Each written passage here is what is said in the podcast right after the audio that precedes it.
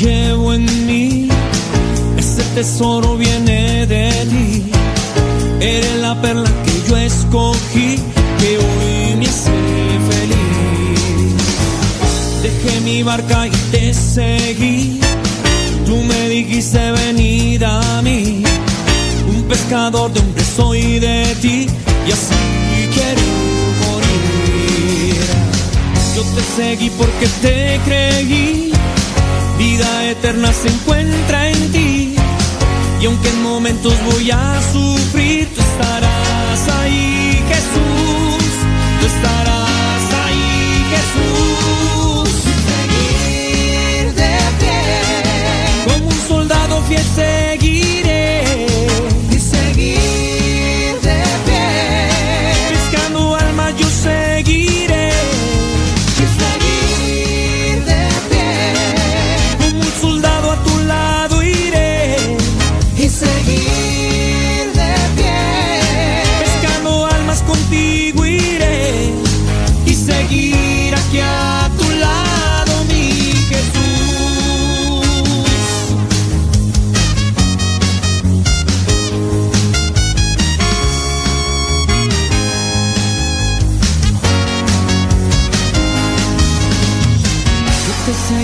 Porque te creí.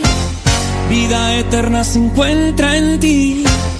Y aunque en momentos voy a sufrir, tú estarás ahí, Jesús. Tú estarás ahí, Jesús. Seguir de pie. Como un soldado fiel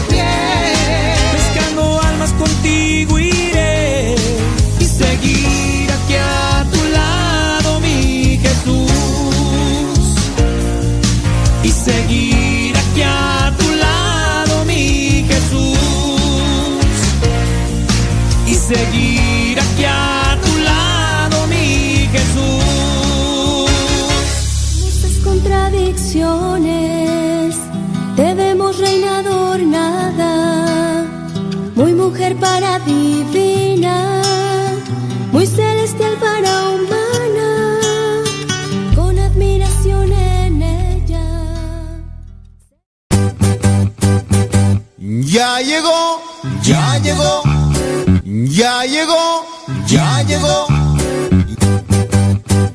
DJ Chafa.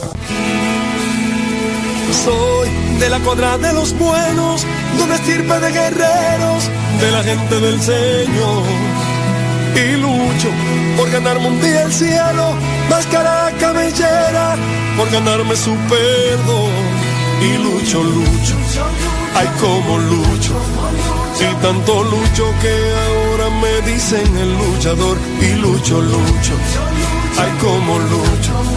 Y tanto lucho que ahora me dicen el luchador, el luchador.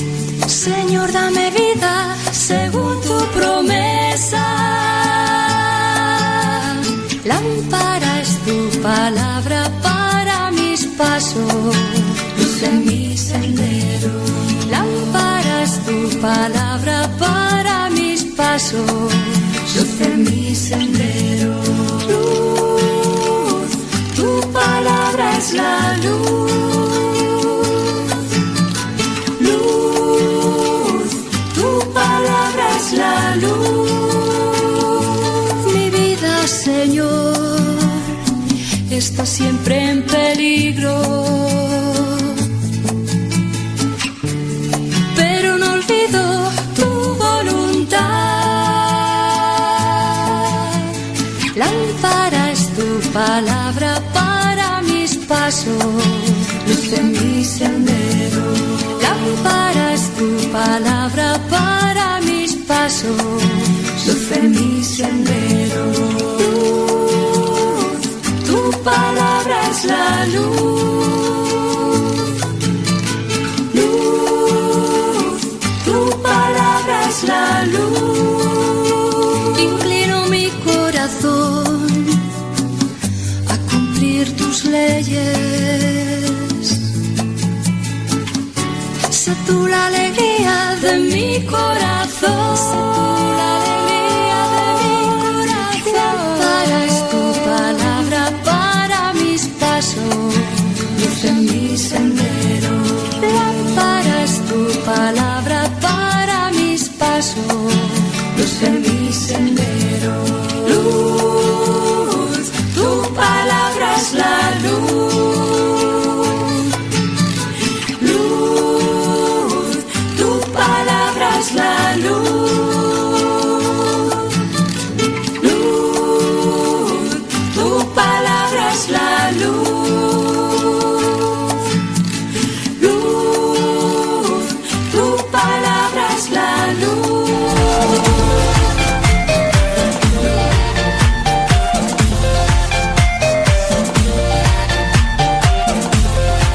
Saludos a everybody in your home. Aquí estamos al pie del cañón. Ya es día martes. Ni te cases, ni te embarques, ni de tu casa te apartes. Muchas gracias. Qué bueno que están ahí en sintonía con nosotros. Gracias a los que le dan compartir al programa. Gracias a los que también mandan sus preguntas. Gracias también a los que están siempre ahí en esa comunicación, interacción. Muchas, pero muchas gracias. Espero que donde ustedes se encuentren y como quiera que se encuentren, la estén pasando muy bien. Ya saben las vías de comunicación. Déjame ver si nos están transmitiendo en la otra estación. Sí, porque hay que también hay que ver, ¿eh? nos están transmitiendo para mandarles saludos. Sí, sí, sí, están conectados. Saludos allá hasta Stockton, California. Allá en Modesto, California. En la Merced, California. Sí, Ministerio Católico. Unidos por Cristo y María. Ministerio Católico Unidos por Cristo y María, muchas gracias. Recuerden que ustedes pueden hablar ahí a Ministerio Unidos por Cristo y María y decirles, hey, queremos que ese programa lo pasen todos los días porque nada más lunes y martes. Y sí, sí. Bueno, pues ya saben.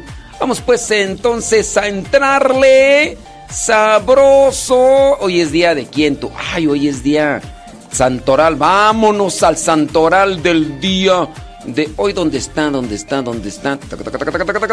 Ahorita vamos a ver. ¿Dónde está tú? Espérame. ¿Dónde anda?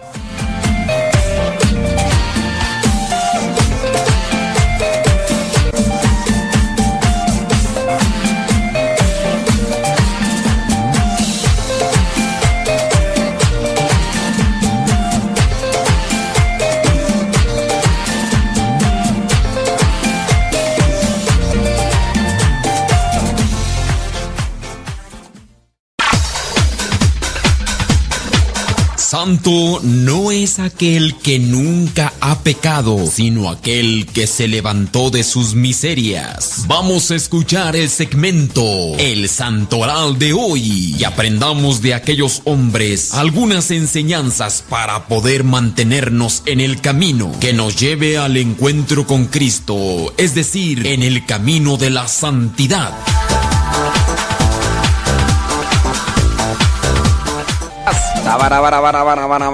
Sí, señoras, señores. Bueno, pues el día de hoy en algunos lugares se está llevando a cabo la fiesta, la celebración de Nuestra Señora del Perpetuo Socorro.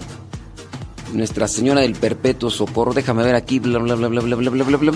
El icono original está en el altar mayor de la iglesia de San Alfonso, muy cerca de la Basílica de Santa María la Mayor, allá en Roma. Ujú. Este icono está pintado sobre madera de 21 por 17 pulgadas. Muestra a la madre del niño Jesús. El niño observa a dos ángeles. La historia. Allá en el siglo XV, un comerciante acaudalado de la isla de Creta, allá en el mar Mediterráneo, tenía la bella pintura de Nuestra Señora del Perpetuo Socorro. Era un hombre muy piadoso y devoto de la Virgen María. Dice, ¿cómo habrá llegado a sus manos dicha pintura? Pues la, la neta del planeta, I don't know, nadie lo sabe. Lo cierto es que este mercader estaba resuelto a impedir que ese cuadro de la Virgen se destruyera como tantos otros que ya habían corrido pues esa suerte porque así estaba aconteciendo allá en el siglo XV.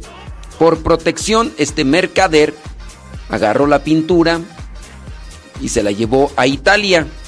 Este mercader empacó sus pertenencias, arregló su negocio, se subió a un barco, pues porque eran las formas para trasladarse.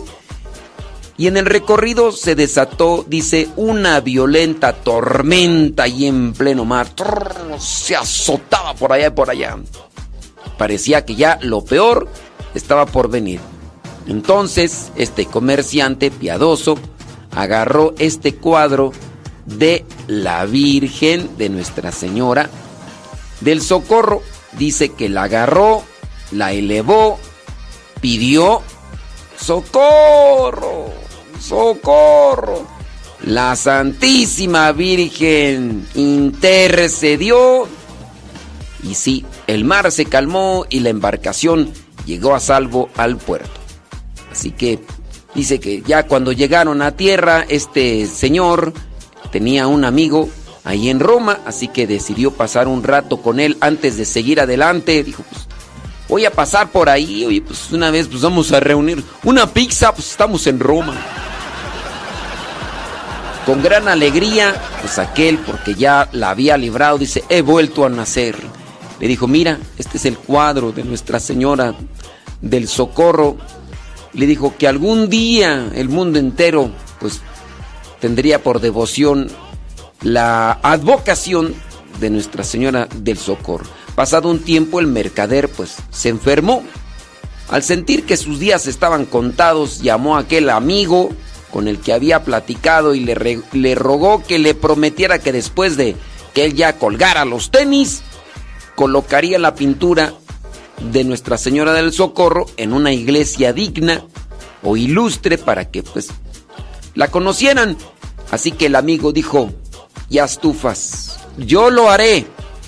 Y pero pues, el amigo accedió a la promesa, pero no la llegó a cumplir por complacer a su esposa, que dijo, hijo, viejo, ay, está re bonita la imagen, mira, tú le prometiste a tu amigo que, que ibas a hacer eso, pero a ver, dime, ¿a quién quieres más? ¿A quién quieres más, viejo? A mí se me hace que se te tuerce la reversa. ¿O a mí me quieres o quieres a tu amigo más? Y entonces, pues, ¿qué dijo el viejo? Ya desde entonces, Toxic. Toxic. Toxic. Y pues sí. El señor dijo, para que no piensas que se me tuerce la reversa. Este. No, pues no. Ay, ay, ay. Así que está. Toxic. Toxi. Ya ves, desde entonces, desde entonces. Desde entonces. Fíjate. No, no, no. Sí, sí, sí. Pero la divina providencia no había llevado la pintura a Roma para que fuese propiedad de una mujer caprichosa. Toxic. Toxic. ¿Conoces alguna? Dale un codazo de mi parte. Entonces, pues, dijo, no, no, no, no. aquí, ¿cómo es eso? Nuestra Señora se le apareció a este señor manipulado, a este santo varón, pero sí, pues frágil, ¿verdad? Porque la señora lo controlaba. Pero es que dijo, pues para no tener problemas con la toxic. Pues, pero pues, ¿qué crees? Que la Virgen se le apareció tres veces diciéndole que debía de poner la pintura en una iglesia. Así que el hombre, pues, ¿qué crees que hizo?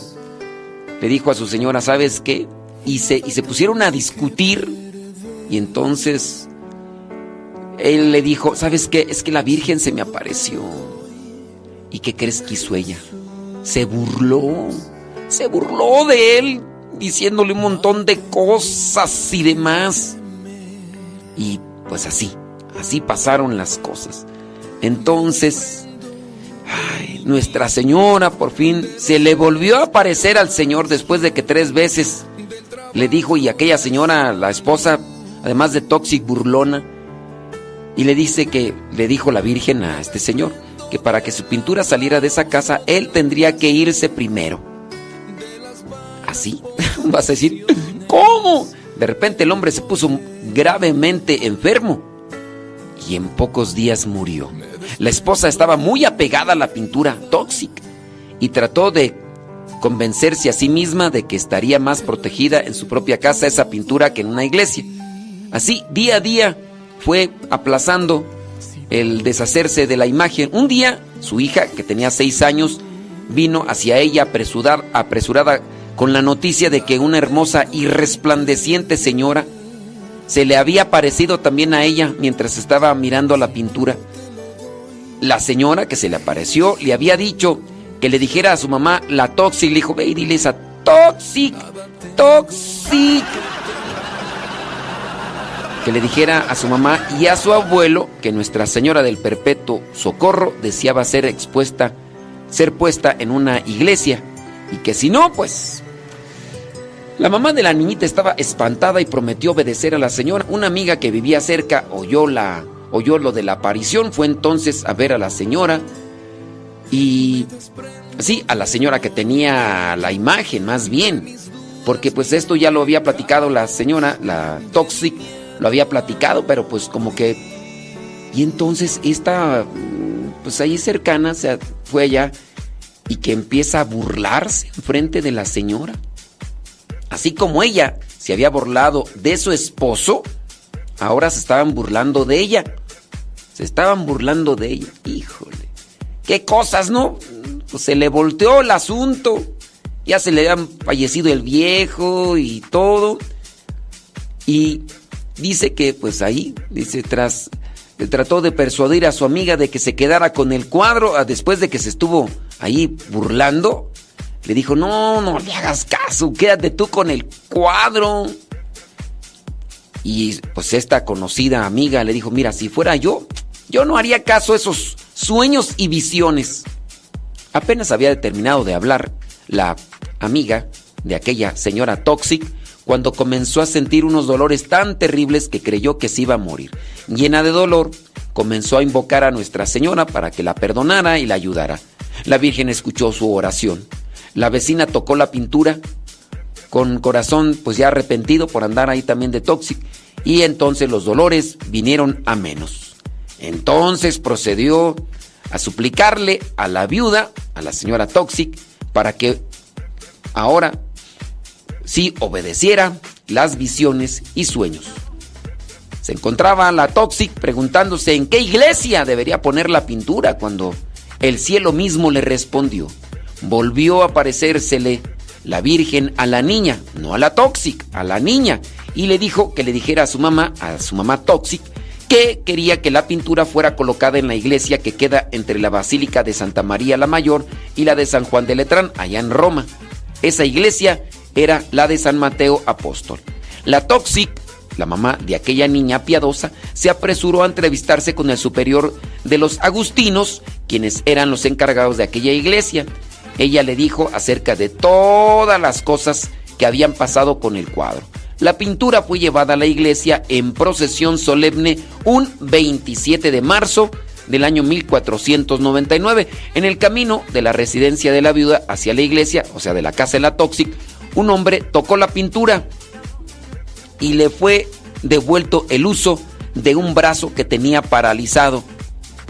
Entonces colgaron la pintura sobre el altar mayor de la iglesia, en donde permaneció casi 300 años.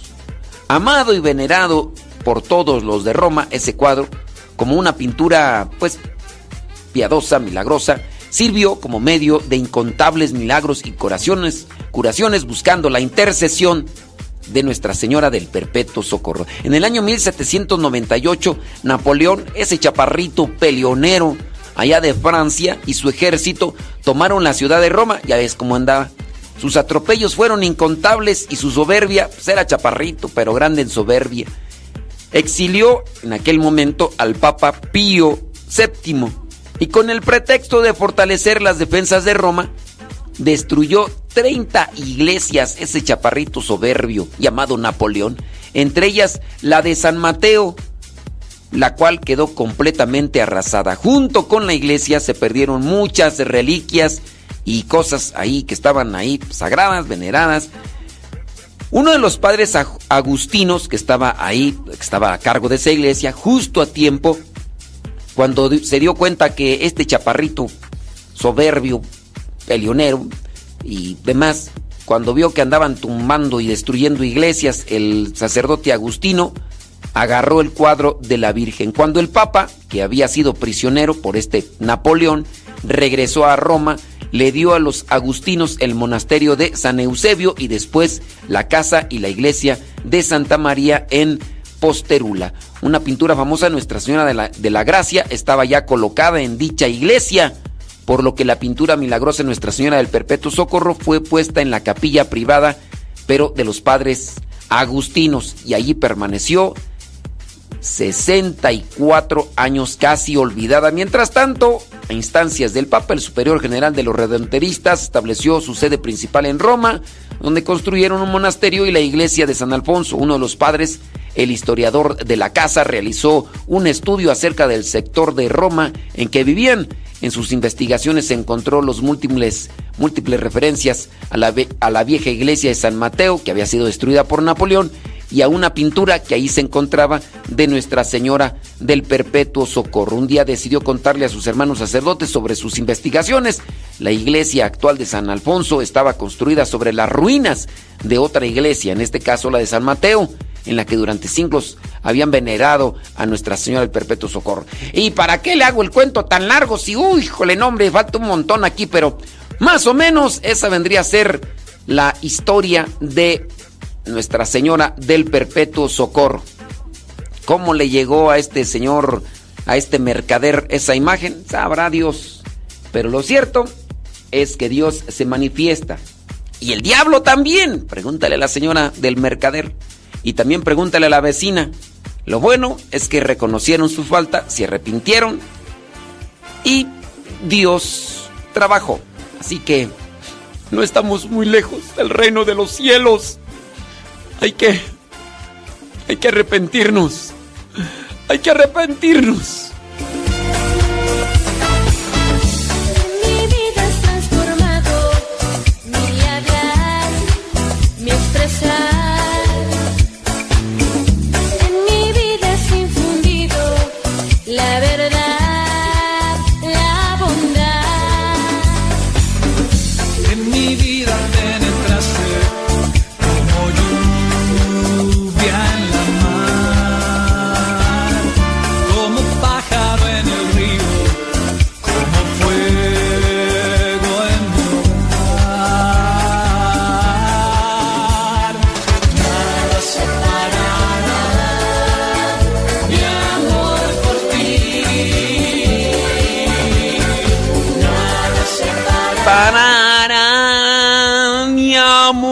Hoy si nos está escuchando Guayumín, vaya, vaya, ya, ya, ya era, ya era hora. Saludos a Guayumina.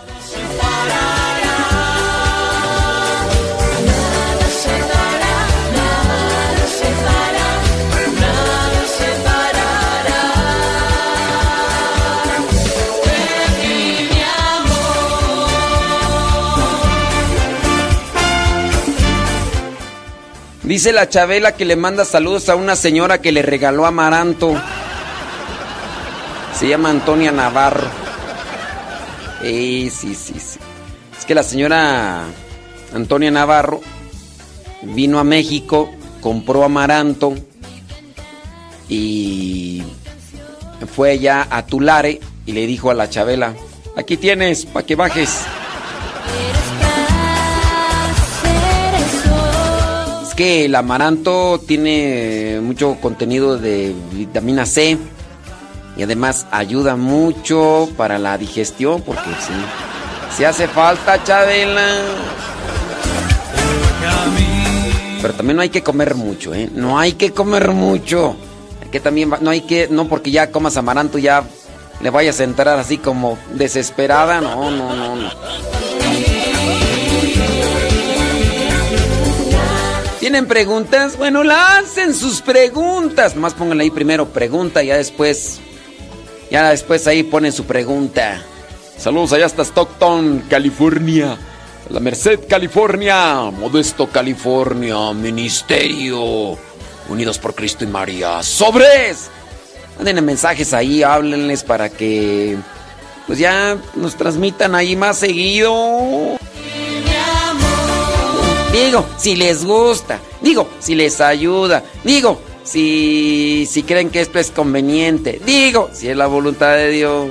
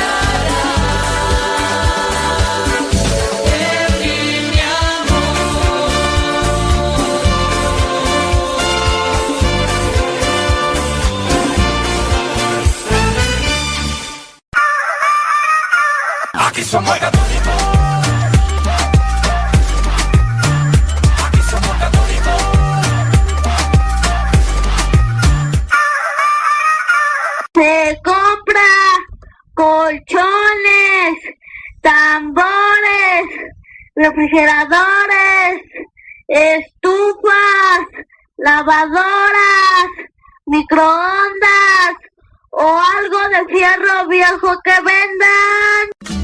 Traigo hierbas para la garganta, traigo quechipo para hinchazo, traigo... Aparte de Nuestra Señora del Perpetuo Socorro, también el día de hoy la iglesia tiene presente a San Arialdo, el diácono y mártir a San Crescente o Crescencio también de Galacia. Él fue obispo y mártir. También la iglesia tiene presente a un sacerdote que lleva por nombre Sansón, pero Sansón de Constantinopla, no el de la Biblia, no el de, la, el de Dalila, no. Sansón de Constantinopla. Ande. También hoy la iglesia tiene presente a otro mártir, Tomás Toán y a otro santo, por último, San Cirilo de Alejandría, es memoria litúrgica. Ahí está entonces el santonal del día de hoy. Para los brotes para el que no ve. José Marmolejo. Hombre, pues es que te hace falta más box. Necesitas escucharnos todo el día. Todo, todo el día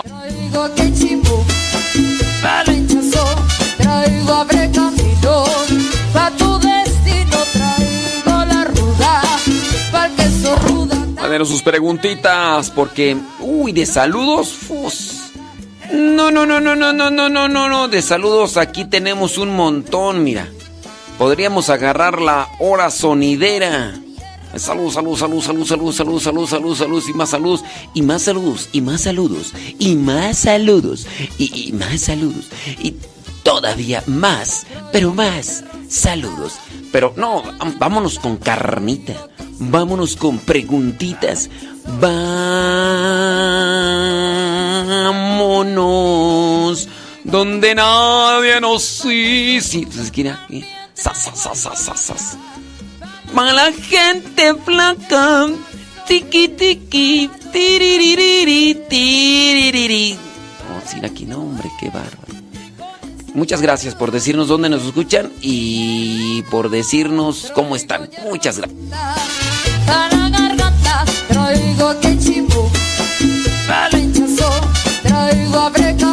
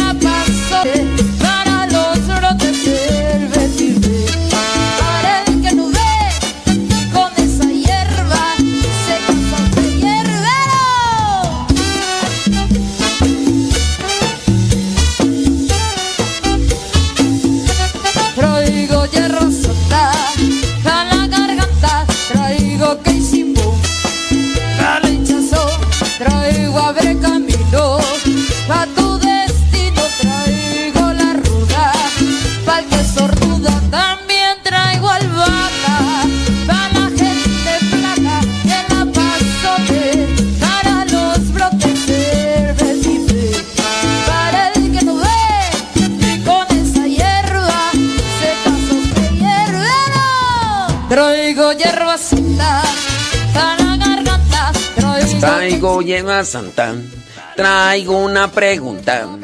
Por acá nos hacen, y si no voy a decir tu nombre, no te preocupes, ahí va la respuesta.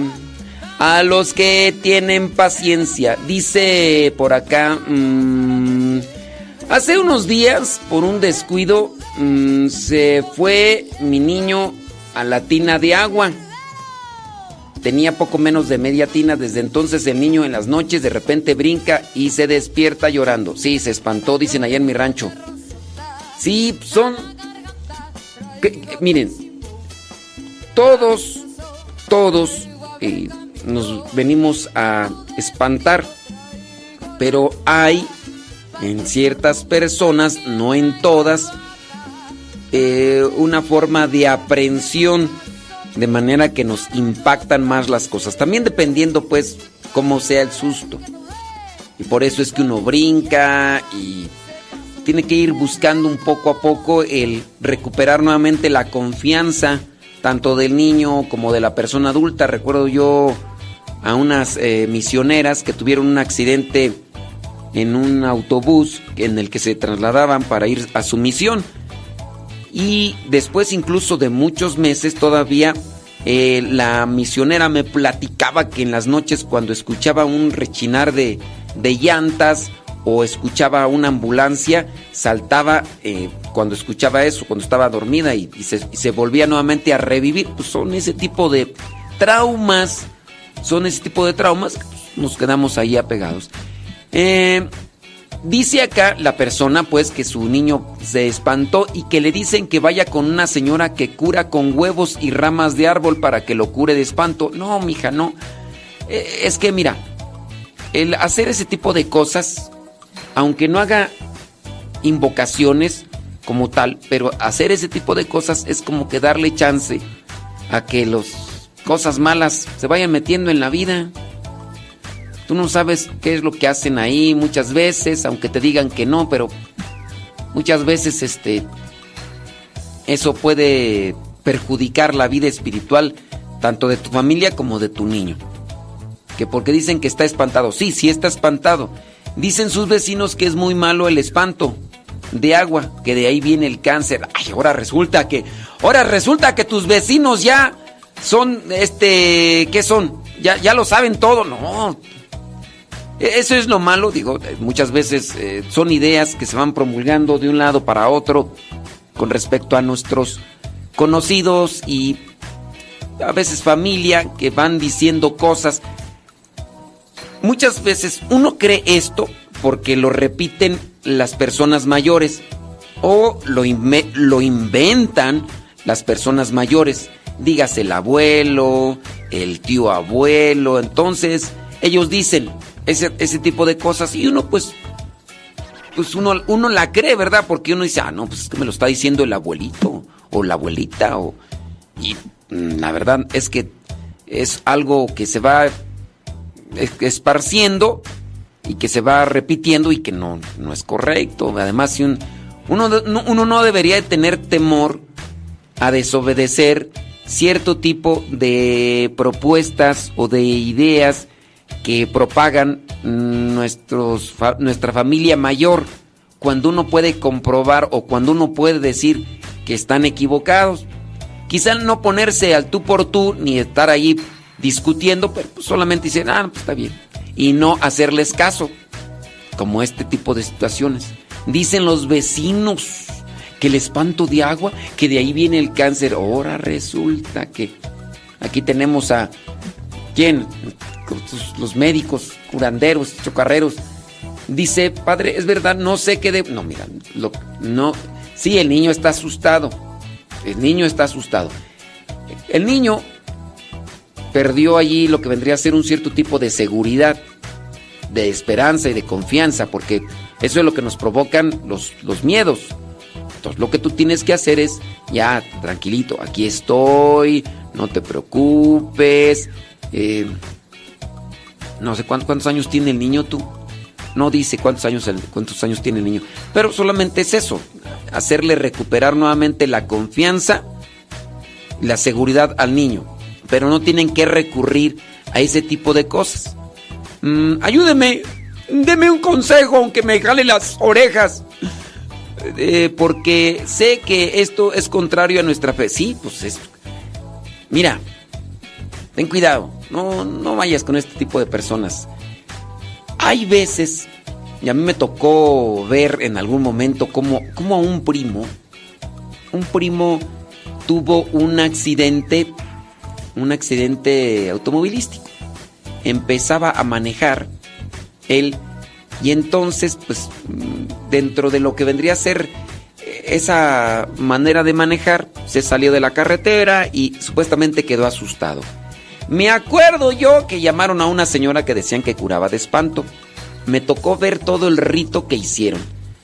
A él lo sentaron en medio de un cuarto, en medio de un cuarto, y lo voltearon y dijeron, siéntate aquí. Y pues mm, las tías y demás dijeron al primo, siéntate aquí. Y pues él no veía nada, estaba mirando hacia la pared. Y entonces llegó la señora, no voy a decir su nombre porque qué tal si está escuchando allá en el rancho. Digo, en el rancho nada más me escucha mi mamá, pero no vaya a ser que le digan, ya, ya te sacaron en el programa de radio, ahí están hablando de ti, este. Y entonces llegó esta señora. ¿Qué fue lo que hizo? Se puso agua en la boca. Estaba mi primo mirando hacia la pared. Y entonces llega la señora, se le deja ir por la espalda así como si fuera asaltante. Y entonces lo agarra por la cabeza mi primo y le empieza a escupir agua pues mi primo se asustó porque pues le dicen, volteate hacia la pared y, y de repente le llegan así y empiezan a escupirle agua que habían echado en la boca. Entonces obviamente se vuelve así a impresionar mi primo que de por sí andaba medio, medio espantado. La señora agarra una toalla, lo empieza, le empieza a restregar la cabeza así y después le empieza a hablar al oído. Regresa, Saúl. ya dije el nombre de mi primo.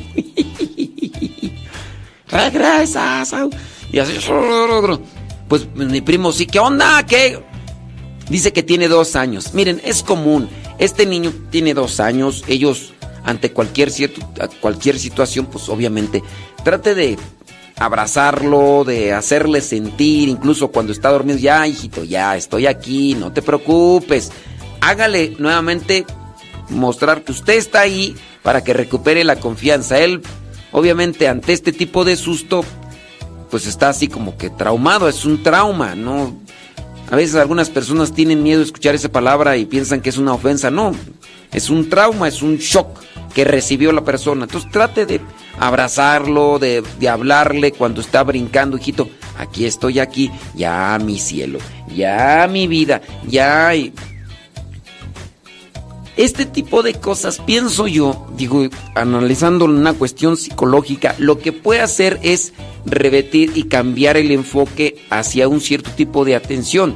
Mi primo a lo mejor viene a reemplazar lo que vendría a ser una situación de asombro y de miedo, porque eso es también lo que vendría a ser los sustos, ¿no? Siempre tengo un miedo o un temor.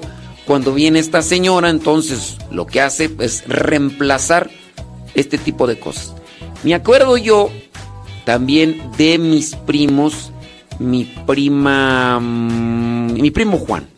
Mi primo Juan eh, andaba ya queriendo arreglar la luz en la casa y en eso con el desarmador, quién sabe cómo se le fue. El chiste es que se le quedó atorado el desarmador ahí pegado a un cable que traía energía eléctrica.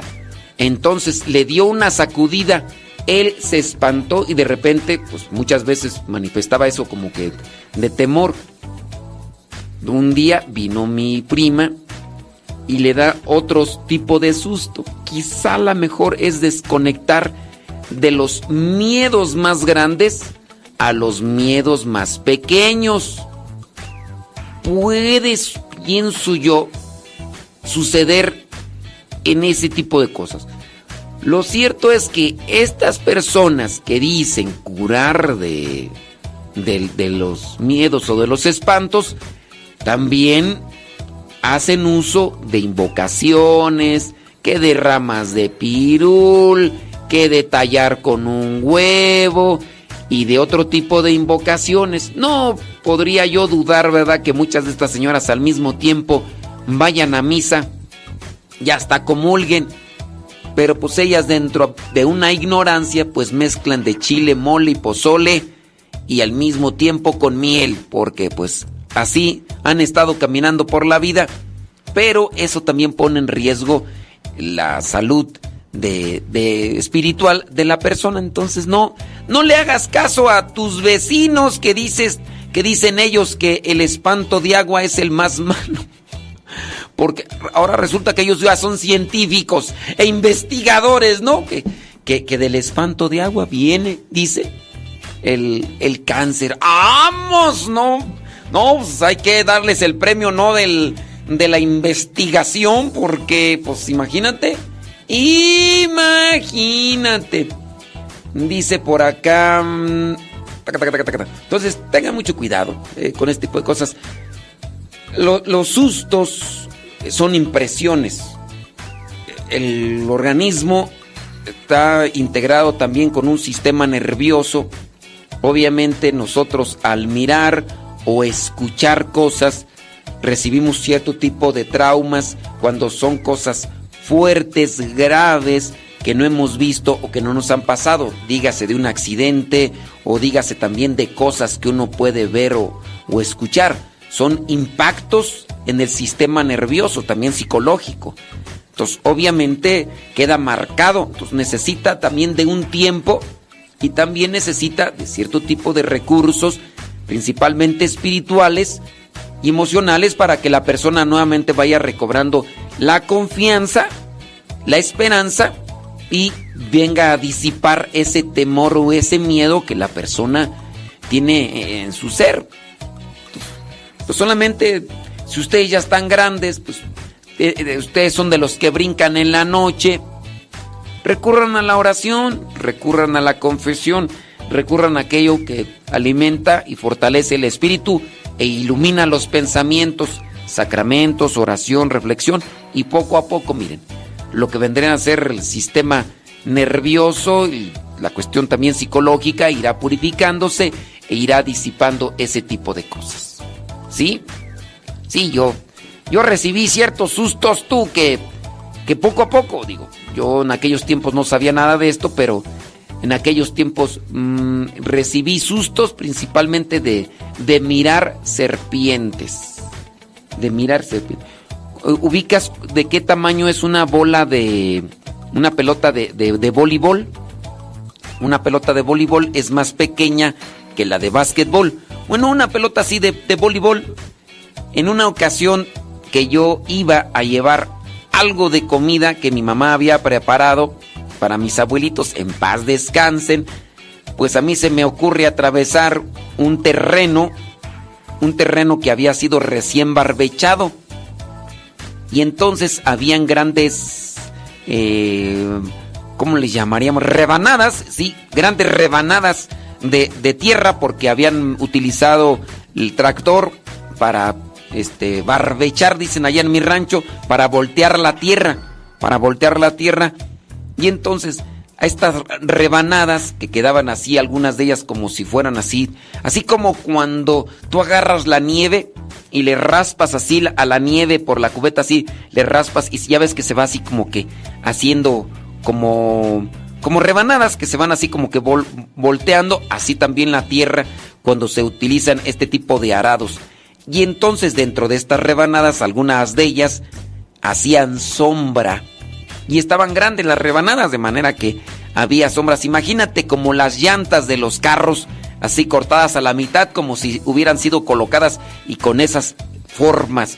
Y entonces una de ellas, debajo de una de estas rebanadas de tierra, se encontraba una pila de serpientes de la misma, del mismo tipo, que yo pienso no eran, no eran peligrosas, pienso yo, pero cuando tú tienes, no sé, tendría yo 11, 12 años, no sé, algo así, tenía entre 10 y, y 12 años, a esa edad, atravesar un terreno y debajo de una rebanada de tierra encontrar una bola gigante de de serpientes, pues obviamente, no hombre, se te va el santo al cielo.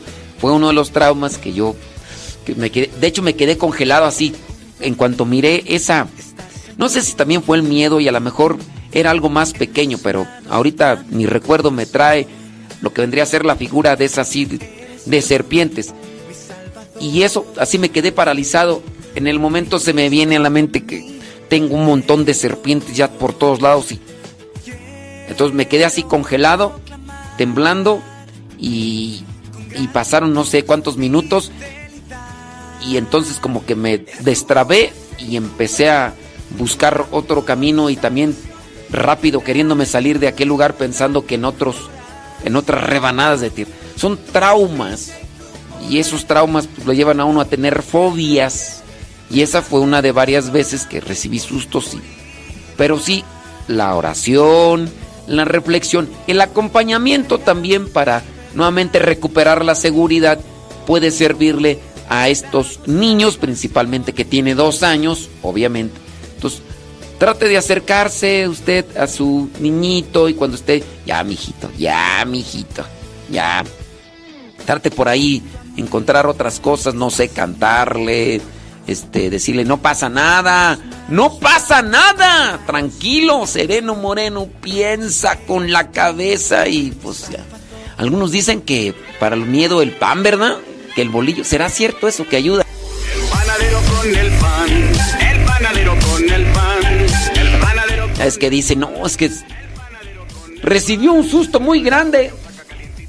Tráele un bolillo. las calles principales y también la ciudadela y no sé, a, a veces nuestro organismo puede estar que descompensado, ¿no? Y, y comer o beber cierto tipo de cosas, yo no sé qué tan, tan provechoso sea, porque que algunos que en el susto que andan tomando refresco o, o andan tomando agua, eso como que sería conveniente investigarlo para no cometer ese tipo de imprudencias, porque a veces uno, más bien por leyendas, leyendas de la sociedad, leyendas o tradiciones familiares de que, como esto de llevarlo a, a curar a los niños, pues puede ser, ¿no? Y, y lejos de ayudar, pues uno perjudica más el asunto.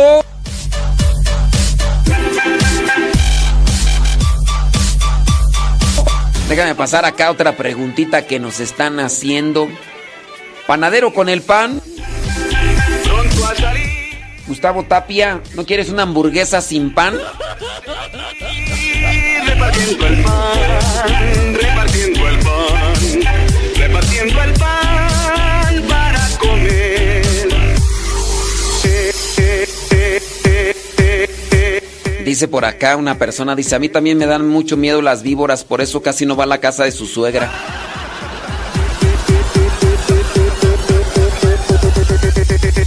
¿Será cierto que las suegras y las cuñadas son unas víboras?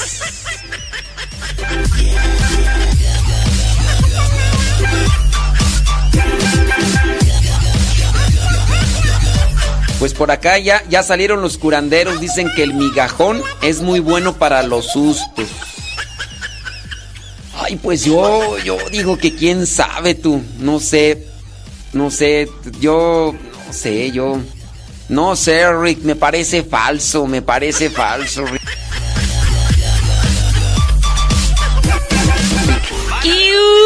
Que hamburguesa, hamburguesa sin pan. Ah. No, deja de eso. Que eh, Gustavo Tapia ni dijo que me iba a invitar una y ni me invitó nada. No voy a creer. ¡Ay!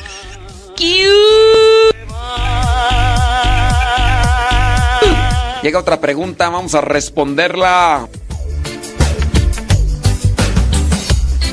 Tan, tan. Di- Dicen acá ustedes que sí lo han comprobado. Miren, no sé de qué manera lo han comprobado, pero sí ante situaciones de susto y demás, yo les diría que si no se comprueba médica, clínica y científicamente, no le anden dando cosas a los a los niños o a la gente. Yo les diría que absténganse de eso, aunque ustedes digan comprobado. Pues y bueno, ustedes cómo le hacen pues para comprobar? Hay cosas pues digo que sí se pueden comprobar sin las instancias clínicas o médicas científicas, pero yo es mi recomendación que les doy. Yo por lo menos yo creo que no en un acontecimiento traumático de susto no les daría yo un par, porque mira, yo no he visto a los no he visto a los paramédicos que traigan una mochilita con una bolsa de pan ahí. Oye, pues aquí andamos en el, el terremoto, ¿qué? Y esa bolsa es pan, es pan, por si me encuentro uno, ten, cómete un pan.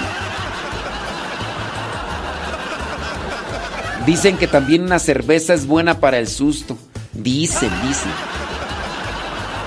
Pues, puede ser, puede ser que sí sea buena, puede ser.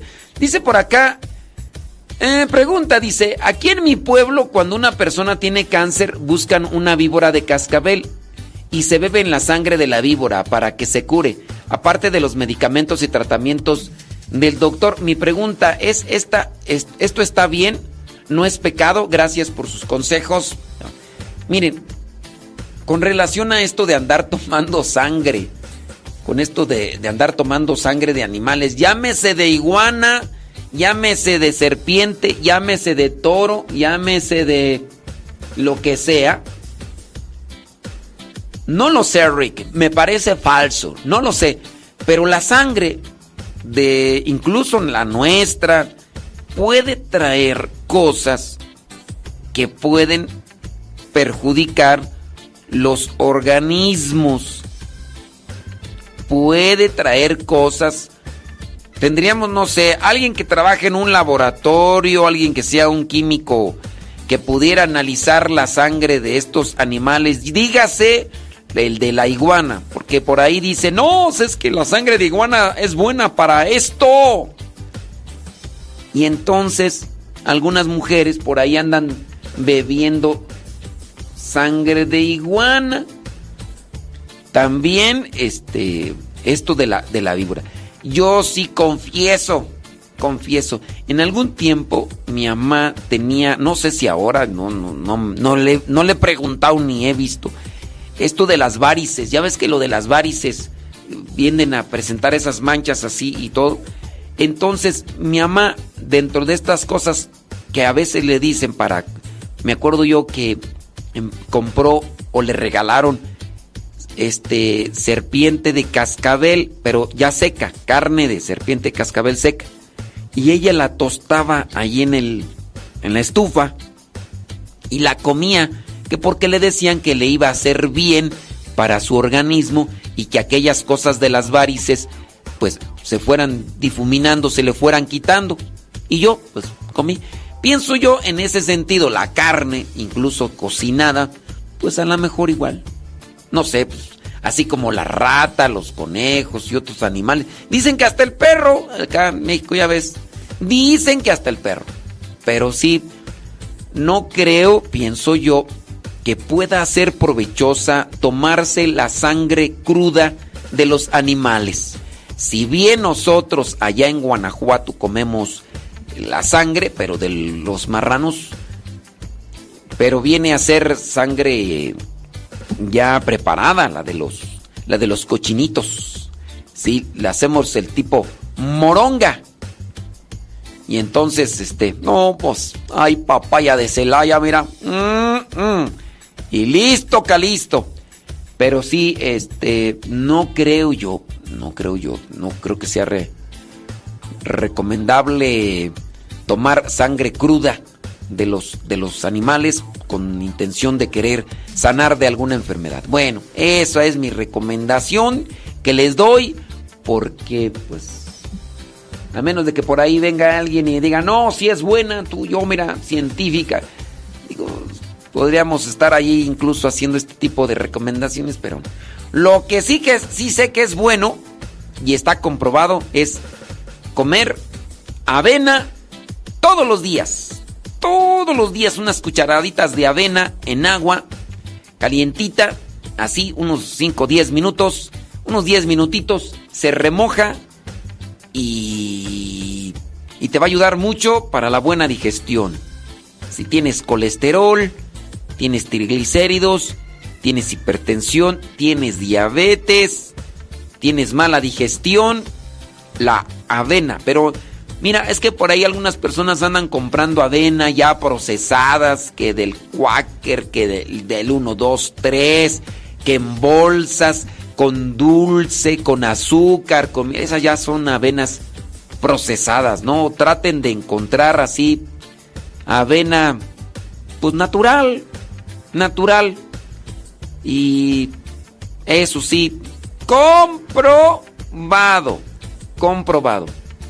Además de que tiene muchos nutrientes.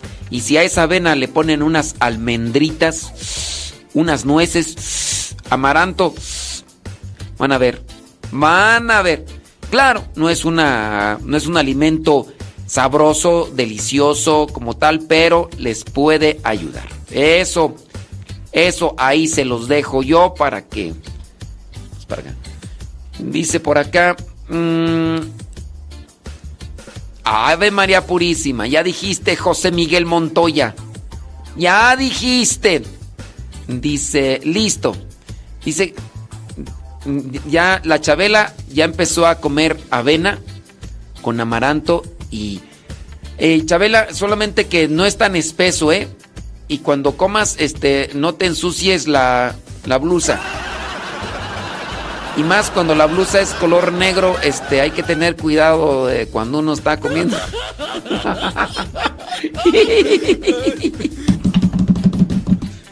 Sí, ya me mandó una foto la Chabela, dice que está muy bueno, pero su cara me dice que no.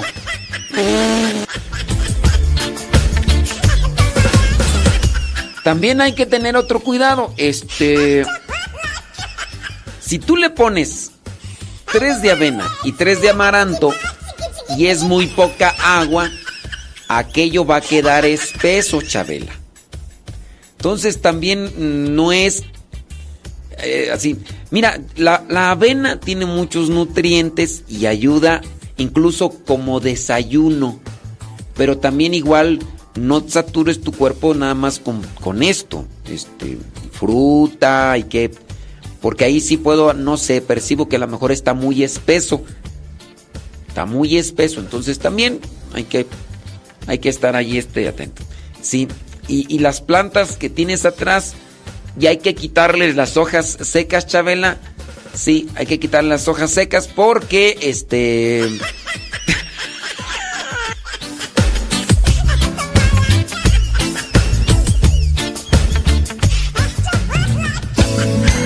sí, no, está muy bueno. su cara me dice que no. Ay, dice Chabela que la blusa está manchada por el cloro, que no es por la avena. Bueno, pues ahí sí ya no. Ahí sí la investigación no lo tengo. Nada más ahí está.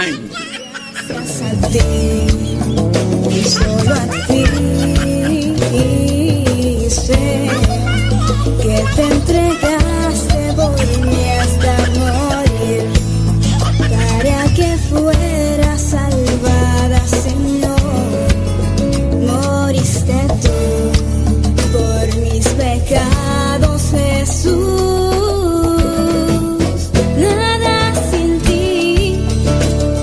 Pero sí, traten de que no sea tampoco muy espeso. Ni muy aguado ni muy espeso.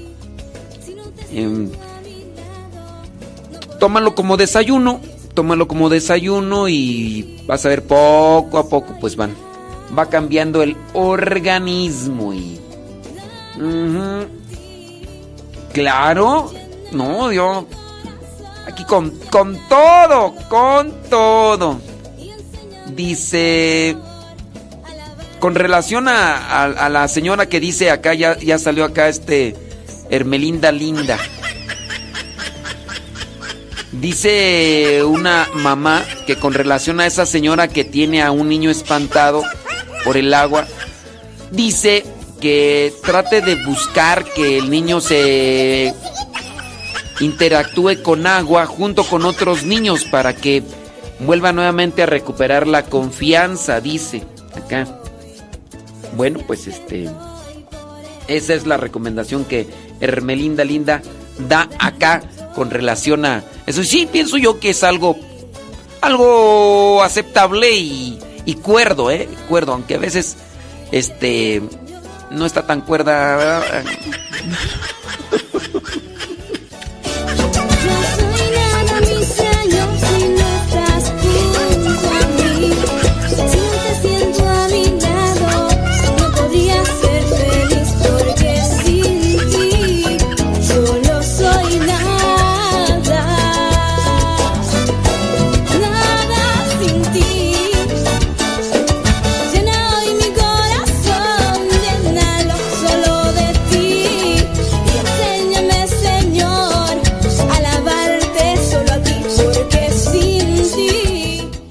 avena y el amaranto y las nueces y pueden darse diferentes presentaciones. Puede ser esta en agua, como yo la tomo así, o puede ser licuada el asunto.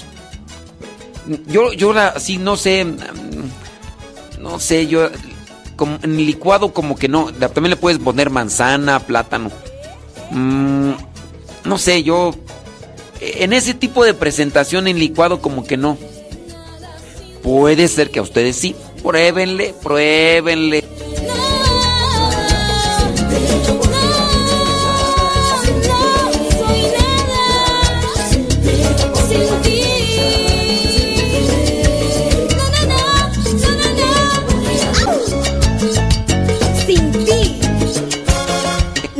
Ah, son las 9 de la mañana con 3 minutos, 9 con 3. En este día martes 27 de, de junio del 2020. Muchísimas gracias a los que le dan compartir a la transmisión en Facebook y también ahí en YouTube. Modesto Radio, ahí estamos. Gracias, muchas gracias. Y a los que nos mandan sus mensajitos por el Telegram. El Telegram es arroba cabina radio sepa. Arroba, arroba cabina radio sepa. Por ahí ustedes nos pueden mandar sus mensajitos de manera privada. Nadie más los ve por si cuando ustedes ponen la pregunta solamente yo. Solamente Johnny Laboriel. Solamente yo y, y ya. Entonces si nos mandan sus si nos mandan sus, sus preguntas por el Telegram, arroba cabina radio sepa. Arroba cabina radio sepa. Dice, apenas conseguí el amaranto y yo lo hago con yogur y las demás con nuez. Sí, digo, también si, si tienen diabetes y el yogur puede ser muy dulce, o no sé si lo hagan con yogur de ese que no tiene sabor, o a lo mejor por la lactosa, no sé. Algunas personas le echan leche a la avena. También pueden probarlo, ¿no? Digo, Si a Nicole no le gusta con, con agua, podrían probarlo con leche, a lo mejor con leche sí. También no saturen mucho la de, avena, digo, podría ser, ¿no? Podría ser. Son opciones que les doy, pues a ver, a ver cuáles les pueden servir. 9 de la mañana con 5 minutos.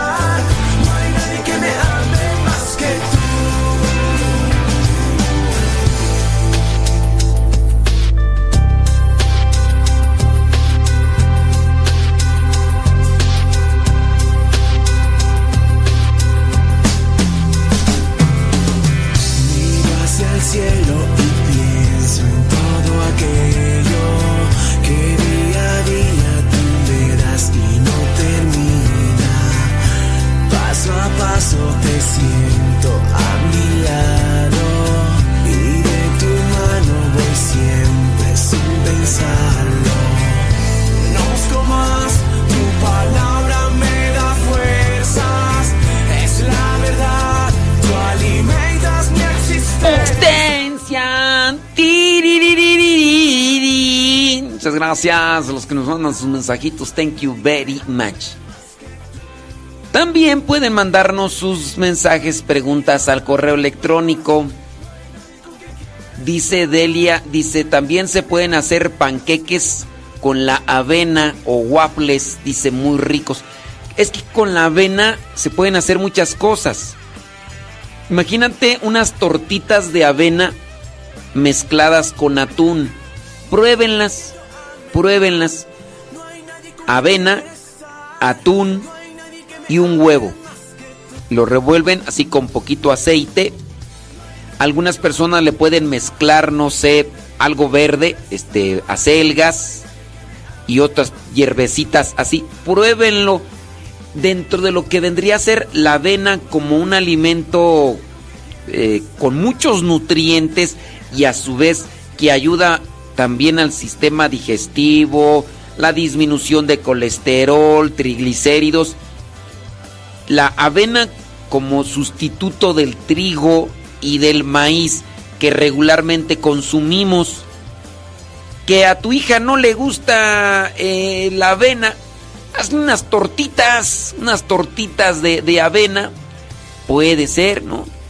Hay que se puede hacer tortitas de avena con atún revueltas, muy buenas, muy buenas. Pruébenlas con un huevito así para que, que sea lo que integre. Digo, digo, digo. Dice avena con plátano. Sí, avena con plátano, con manzana. Búsquenle por ahí, pues hay muchas opciones. Pero sí la avena como un alimento nutritivo y que puede ayudarles a disminuir si están padeciendo de estas cosas como como diabetes, hipertensión, presión alta hígado graso. Ujú. No, pues no, no es muy. Miren, métanse al YouTube para que vean cómo es la receta de unas tortitas de avena con atún, con huevo y mezcladas ahí con. Van a ver, van a ver qué rico. Bueno, a mí me gustaron. El chiste es buscar alimentos que son económicos, no, no son muy caros, son económicos y más nutritivos que, lo, que a lo que tenemos ya acostumbrado. Dice acá la dermatóloga Griselda Plasencia que la avena también es buena para la piel. Eso dice acá la dermatóloga. Ya ven que, hombres, tenemos aquí experto, expertus. Tenemos expertos.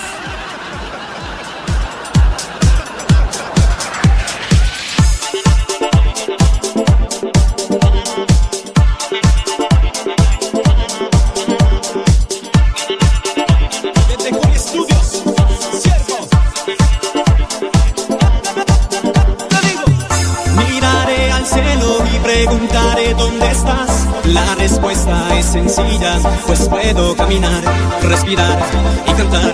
Melodía de amor, doy lo mejor, lo superior, que viva siempre el amor.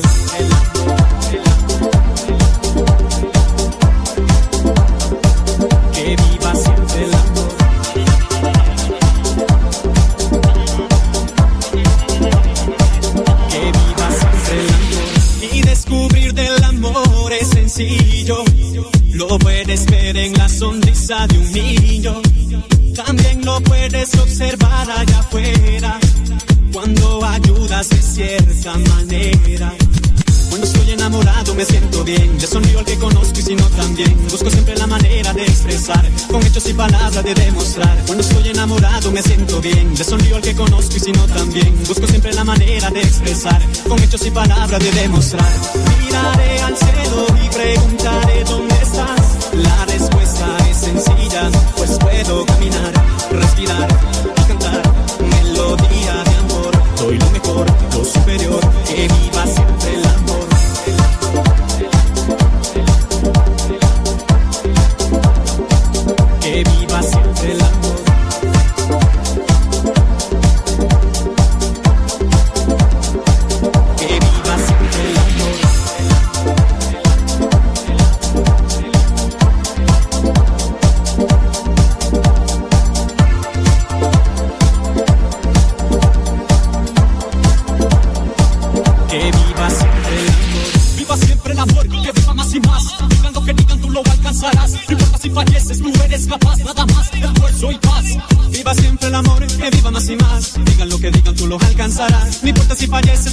capaz. Nada más, esfuerzo y paz. Cuando estoy enamorado me siento bien. Le sonrío al que conozco y si no también. Busco siempre la manera de expresar. Con hechos y palabras de demostrar. Y descubrir del amor es sencillo.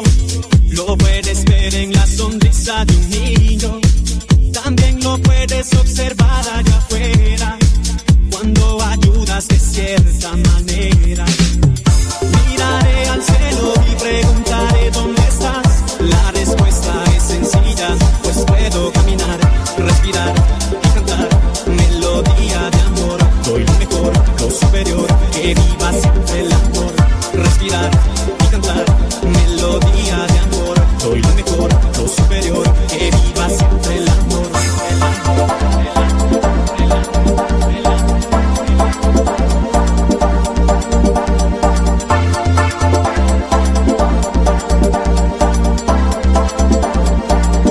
Viva siempre el amor.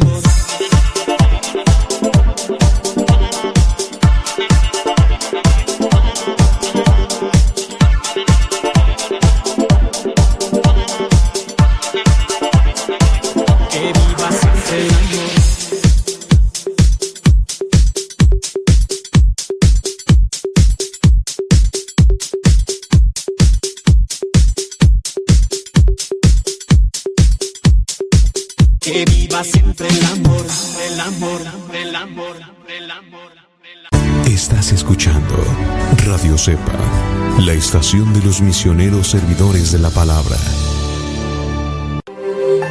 ¿Cómo olvidar el día en que te conocí?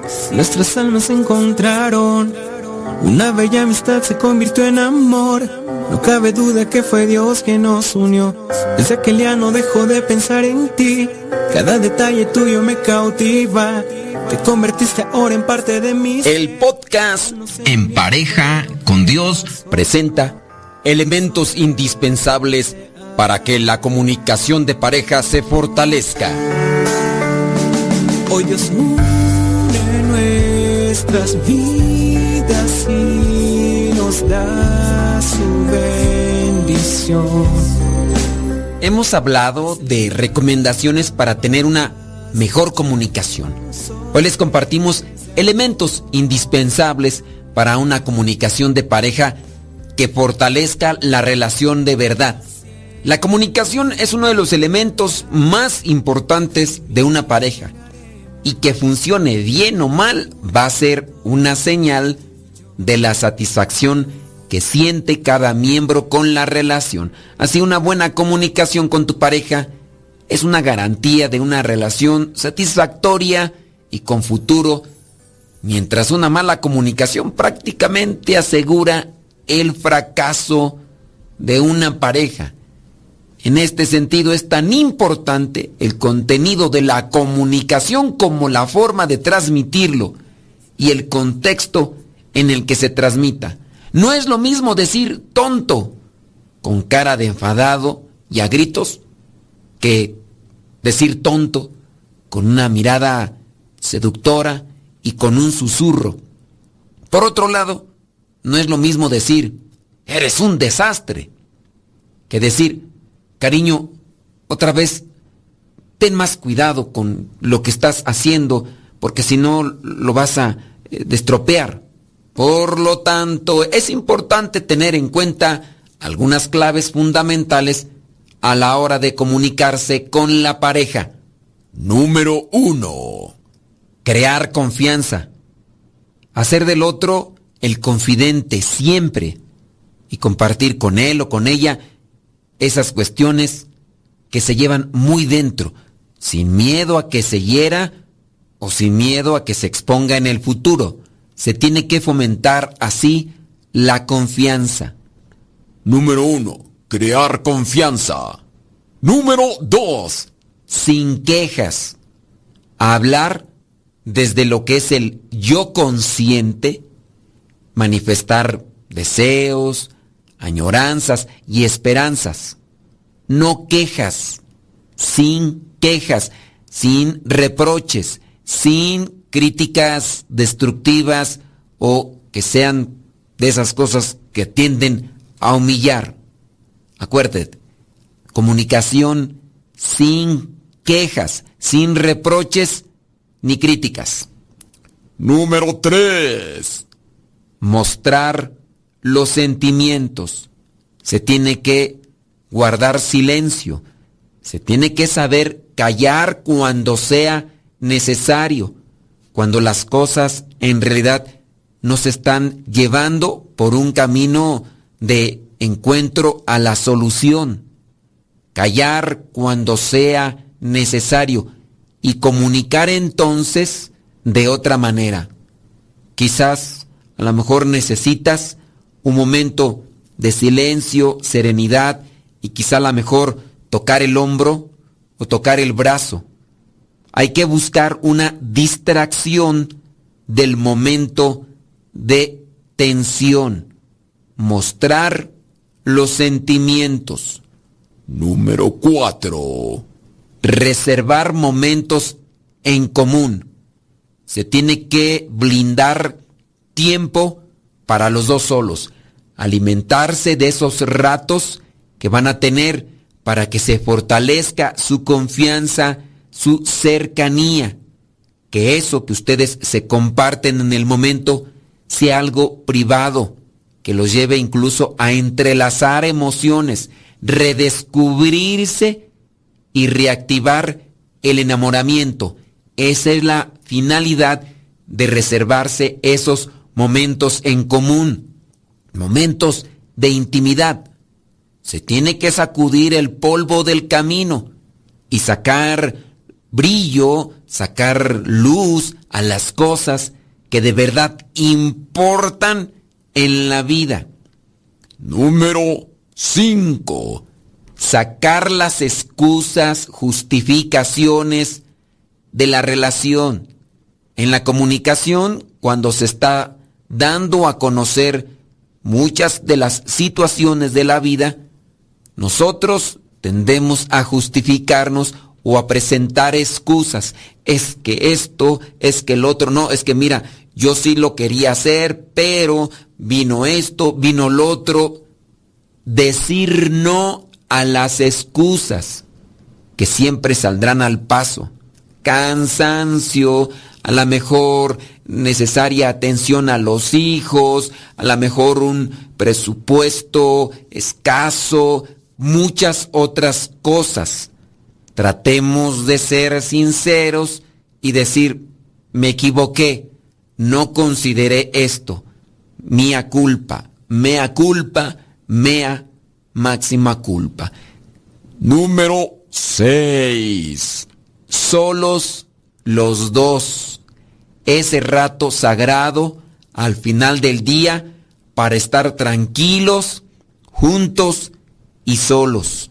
Se necesitan estos tiempos, esos tiempos en los que sabes que ahí es donde vas a concentrar tu vida. Es la persona que tú elegiste, es la persona que tú decidiste que iba a estar contigo siempre. Ahora tienen que buscar esos momentos como la manera de sustentar su relación. Por algo se casaron, por algo decidieron tener una familia. Solos los dos busquen momentos para estar solo los dos. En muchos casos llegan a estar solos, pero llegan a estar solos ya por una situación de ciclo natural. Los hijos crecieron, los hijos incluso les abandonaron porque ya no aguantaban la tensión, ya no aguantaban el ambiente, las circunstancias que existían en ese hogar. Y ustedes mismos como pareja pocas veces se estarán tolerando y aceptando. Busquen desde ahora el tiempo de estar solos para que cuando llegue el momento, por cuestiones ya de la naturaleza, del caminar del ser humano en este mundo, tengan ahora sí que estar solos. Número 7. Limpiar impurezas. Podar lo que sobra dentro de la relación. Sí, podar aquello que impide que se dé realmente una cercanía, que impide que crezca la amistad, el amor, el cariño, que impide que rebrote y se renueve el amor se tienen que sacar, cortar aquellas cosas que no dejan valorar, añorar, respetar y servir a la persona que eligieron para toda su vida. Si no se cortan, si no se limpian las impurezas o se cortan aquellas cosas que lastiman y hieren, pasará como lo que está narrado en aquella parábola del sembrador. Lanzó la semilla y algunas de ellas cayeron donde había piedras. No pudieron sus raíces enterrarse, porque las piedras se los impidieron y así pronto se secaron. O aquellas otras semillas que crecieron en buena tierra, pero entre espinas, con el paso del tiempo no pudieron crecer más porque las espinas les taparon el paso. Hay que limpiar de piedras, hay que limpiar de espinas el lugar donde se está creciendo. A veces son situaciones, circunstancias y a veces también son personas que están impidiendo el desarrollo del amor y de la unidad matrimonial. Número 8. Entenderse para comunicarse. Fomentar esa disposición interior hacia el encuentro, hacia la comunicación íntima con el otro. Entenderse empatía, compasión. En una palabra, es misericordia. La persona viene de una situación familiar diferente a la tuya, quizá de un contexto cultural también diferente al tuyo. de una condición social diferente a la tuya y por eso no alcanza a mirar la vida como tú la ves, que quizá es mejor, pero no es para que se lo reproches, sino para que se lo compartas, para que se una en el mismo camino, para que vaya en el mismo vagón y vaya hacia el mismo destino. Número 9. Crear misterio, acercarse a la pareja con cierta capacidad de sorpresa, sin creer que ya lo saben todo sobre ella. No supongas, no etiquetes, no generalices. Ten ese cuidado, que tu actitud de asombro y de sorpresa se mantenga siempre en tu vida y en tu rostro. La comunicación podrá fluir mejor si buscas trabajar en estas características. Número 10 y último. Saber escuchar desde adentro. Sí, estamos dando a conocer estos elementos indispensables para una comunicación. Y si no se sabe escuchar desde adentro, no se podrá tener esta conexión con el otro, no se podrá hacer esta comunicación con el otro. Escuchar siempre con el corazón. Tratar de entender lo que la otra persona está diciendo. ¿Por qué me lo dice? Escuchar desde el corazón. Para eso se necesita mucho amor, mucha paciencia y también sabiduría de Dios. Estos elementos que hemos presentado se pueden ir purificando en la medida que la persona sea constante en su oración, sea constante y perseverante en su reflexión y meditación de la palabra. Acuérdense de tener una guía espiritual que no necesariamente tiene que ser una persona física, también puede ser un libro o incluso estos mismos audios podrían ser tu guía espiritual dentro de tu relación matrimonial. Asegúrate de llevar estos consejos a la práctica y recuerda, para poder llegar a la santidad en el matrimonio, se tiene que llegar en pareja con Dios. Cada uno con su propia historia, con sus defectos y virtudes. Distintos sueños, pero mismo ideal. Inmensamente amarnos por la eternidad. Desde aquel día no dejo de pensar en ti. Cada detalle tuyo me cautiva. Te convertiste ahora en parte de mi ser. Aún no sé muy bien qué fue lo que pasó. Solo sé que yo te amo. Sigue con nuestra programación. Estás en radiocepa.com.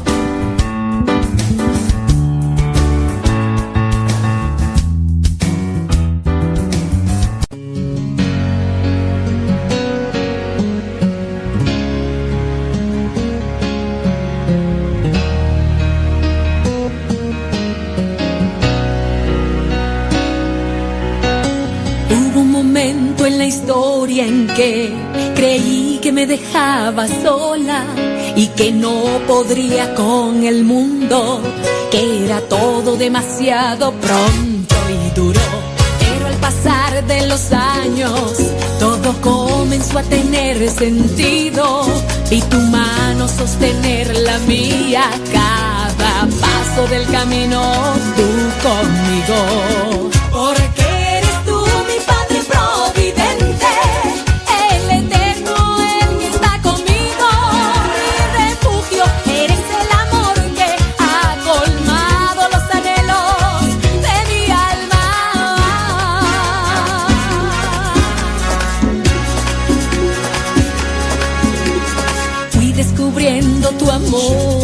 Los detalles de lo cotidiano y que aún en las cosas pequeñas tú estabas, Señor, pendiente de ellas. Tú me enseñaste a creer que lo imposible puede ser posible, que mis sueños pueden ser los tuyos y los tuyos pueden ser también los míos.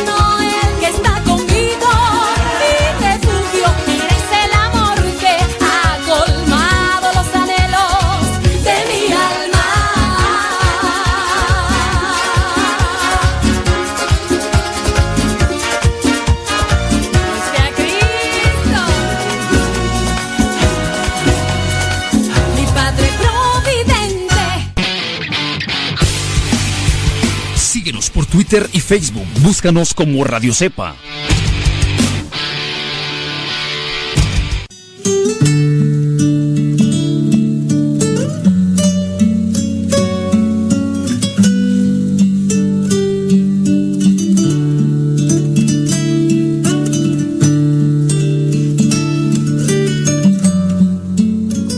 Vamos a mirar la- primera lectura que pu- pudiera ser muy familiar para nosotros porque al estar nosotros compartiendo los cursos bíblicos y a lo mejor esto ya estos pasajes los tenemos de, de muchas veces reflexionado, a lo mejor ya ya podemos entender un poco más sobre el actuar de Dios en- en nuestras vidas.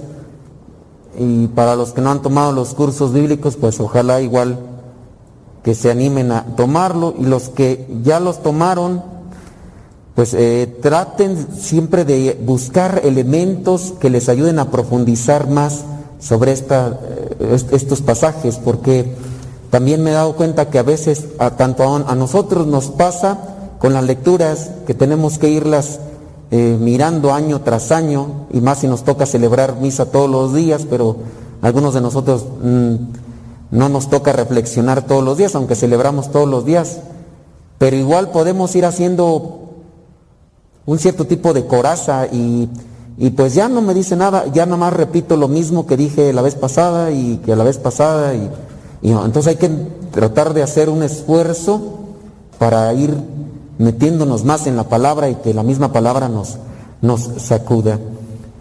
Hoy yo en esta primera lectura, Éxodo capítulo 2, versículos del 1 al 15, e- encuentro la manera de actuar de Dios a veces para nosotros incomprensible y que pudiera situarse en muchos de nuestros casos.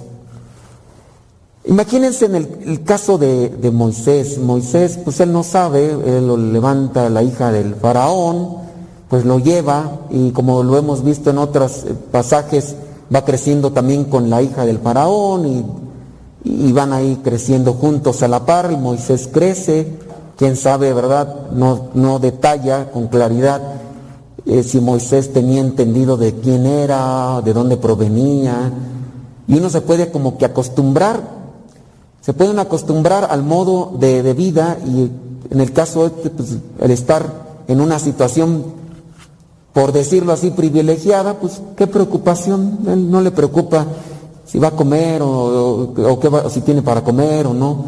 Él vive como si fuera del faraón.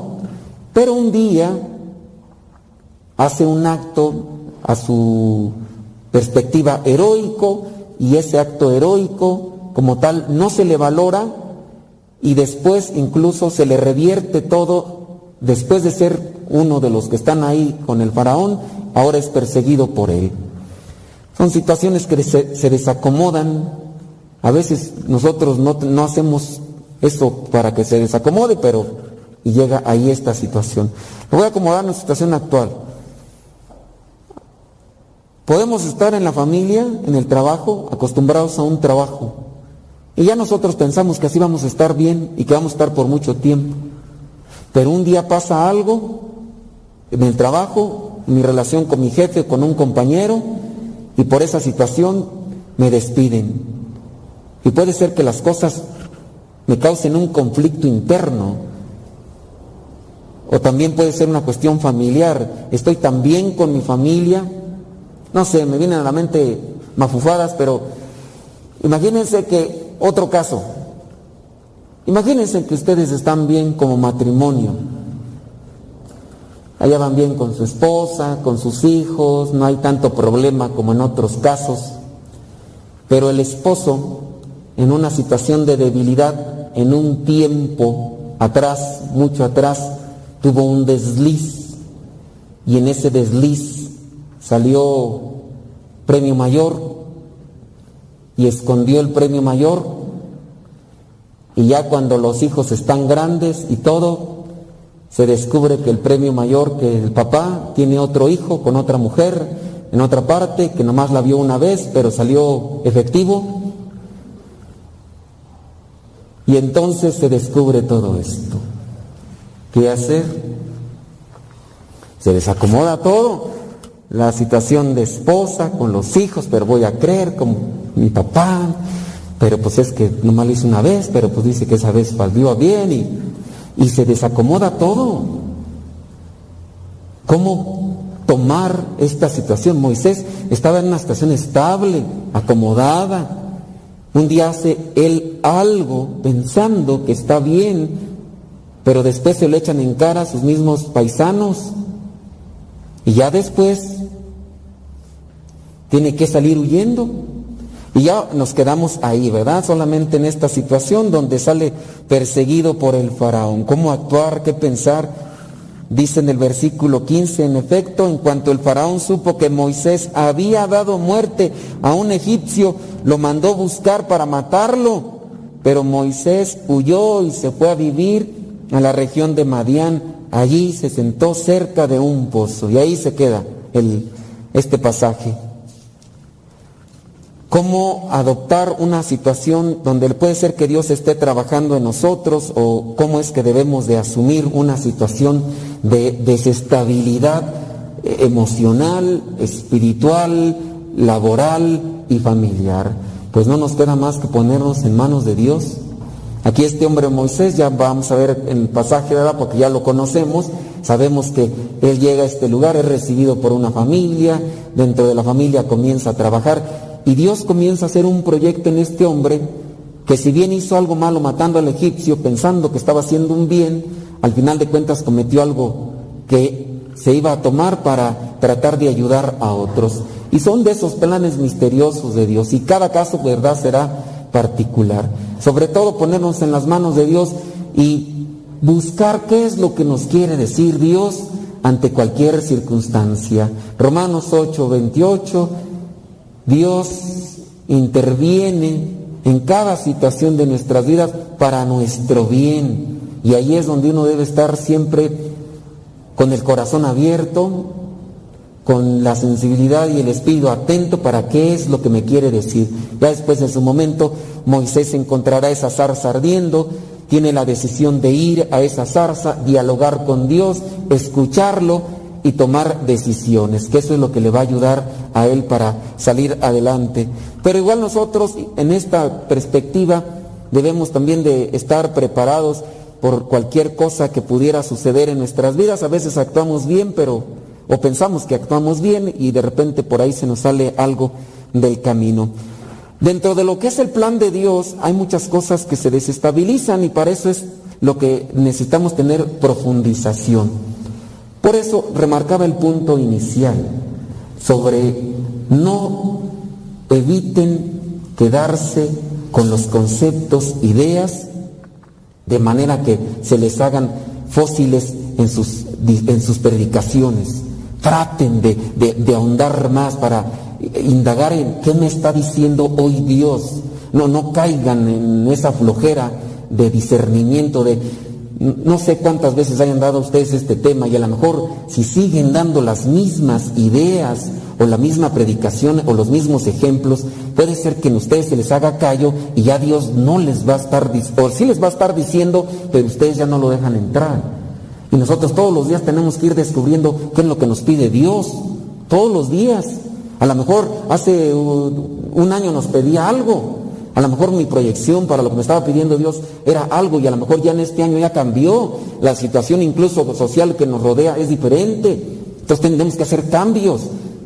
Y así es la vida, no es lo mismo para nosotros, incluso eh, también como consagrados. Tenemos una proyección, yo cuando sea sacerdote voy a hacer esto, el otro, y, y de repente van cambiando también las cosas y tengo que ir, acomodando, ir preparándome, formándome, instruyéndome para poder dar un resultado a lo que Dios me está pidiendo en el día a día.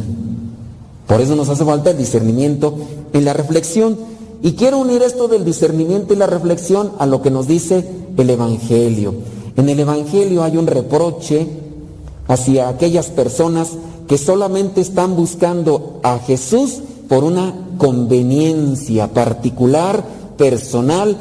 Podemos incluso adjudicarle el término egoísta, solamente se busca a Dios de manera egoísta.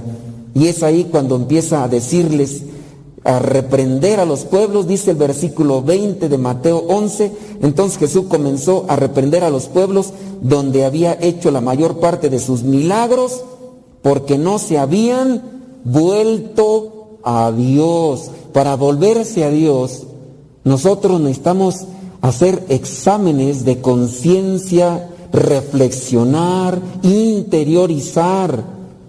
No basta con que ustedes y yo hagamos una promesa en un día en específico y hasta traigamos una crucecita y ya porque estoy dentro del grupo ya me sienta yo bien y que ya piense que me volví a Dios. La lucha es todos los días. No nada más estar buscando a Dios. ¿Por qué empezaron a buscar a Dios? ¿Quién sabe? A lo mejor alguno de ustedes estaba muy necesitado, a lo mejor uno de sus hijos estaba enfermo, o a lo mejor el viejo era bien borracho, o a lo mejor la señora no sé, o algo por ahí, y empezaron a buscar a Dios por esa intención pequeña. Pero el hecho de que ustedes hayan comenzado a participar de los cursos bíblicos les llevó a ahondar más sobre el cambio de vida necesario para ustedes y ya después no solamente se sintieron bien con el cambio de vida, sino que ahora incluso buscaron participar y compartir lo que ya Dios había depositado en sus corazones. Sí, está bien, tenemos que ir en un proceso. Hace poquito miraba por ahí el proceso psicológico en los matrimonios, en las diferentes etapas, que comienza con el enamoramiento, o el primero el, el descubrimiento, descubren a esa persona con la que se sienten atraídos, como que hacen conexión y ya empiezan a conocerse y ya después del conocerse puede darse el enamoramiento.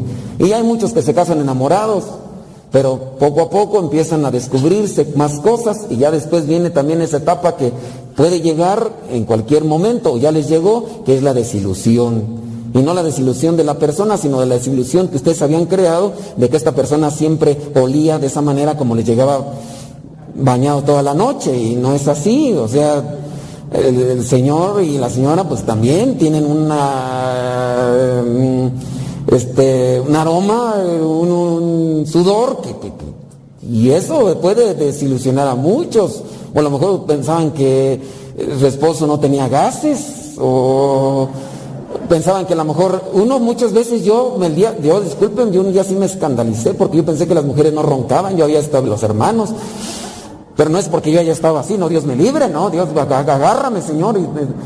Pero un día en un retiro, eh, de que era velada, yo andaba por ahí con entonces ya miré una muchacha ahí que estaba ahí, ya le ganó el sueño y estaba ahí, no hombre, tremendo oso, dije, "Ay, las mujeres roncan, roncan las mujeres, yo pensé que nada más los hombres, ¿no?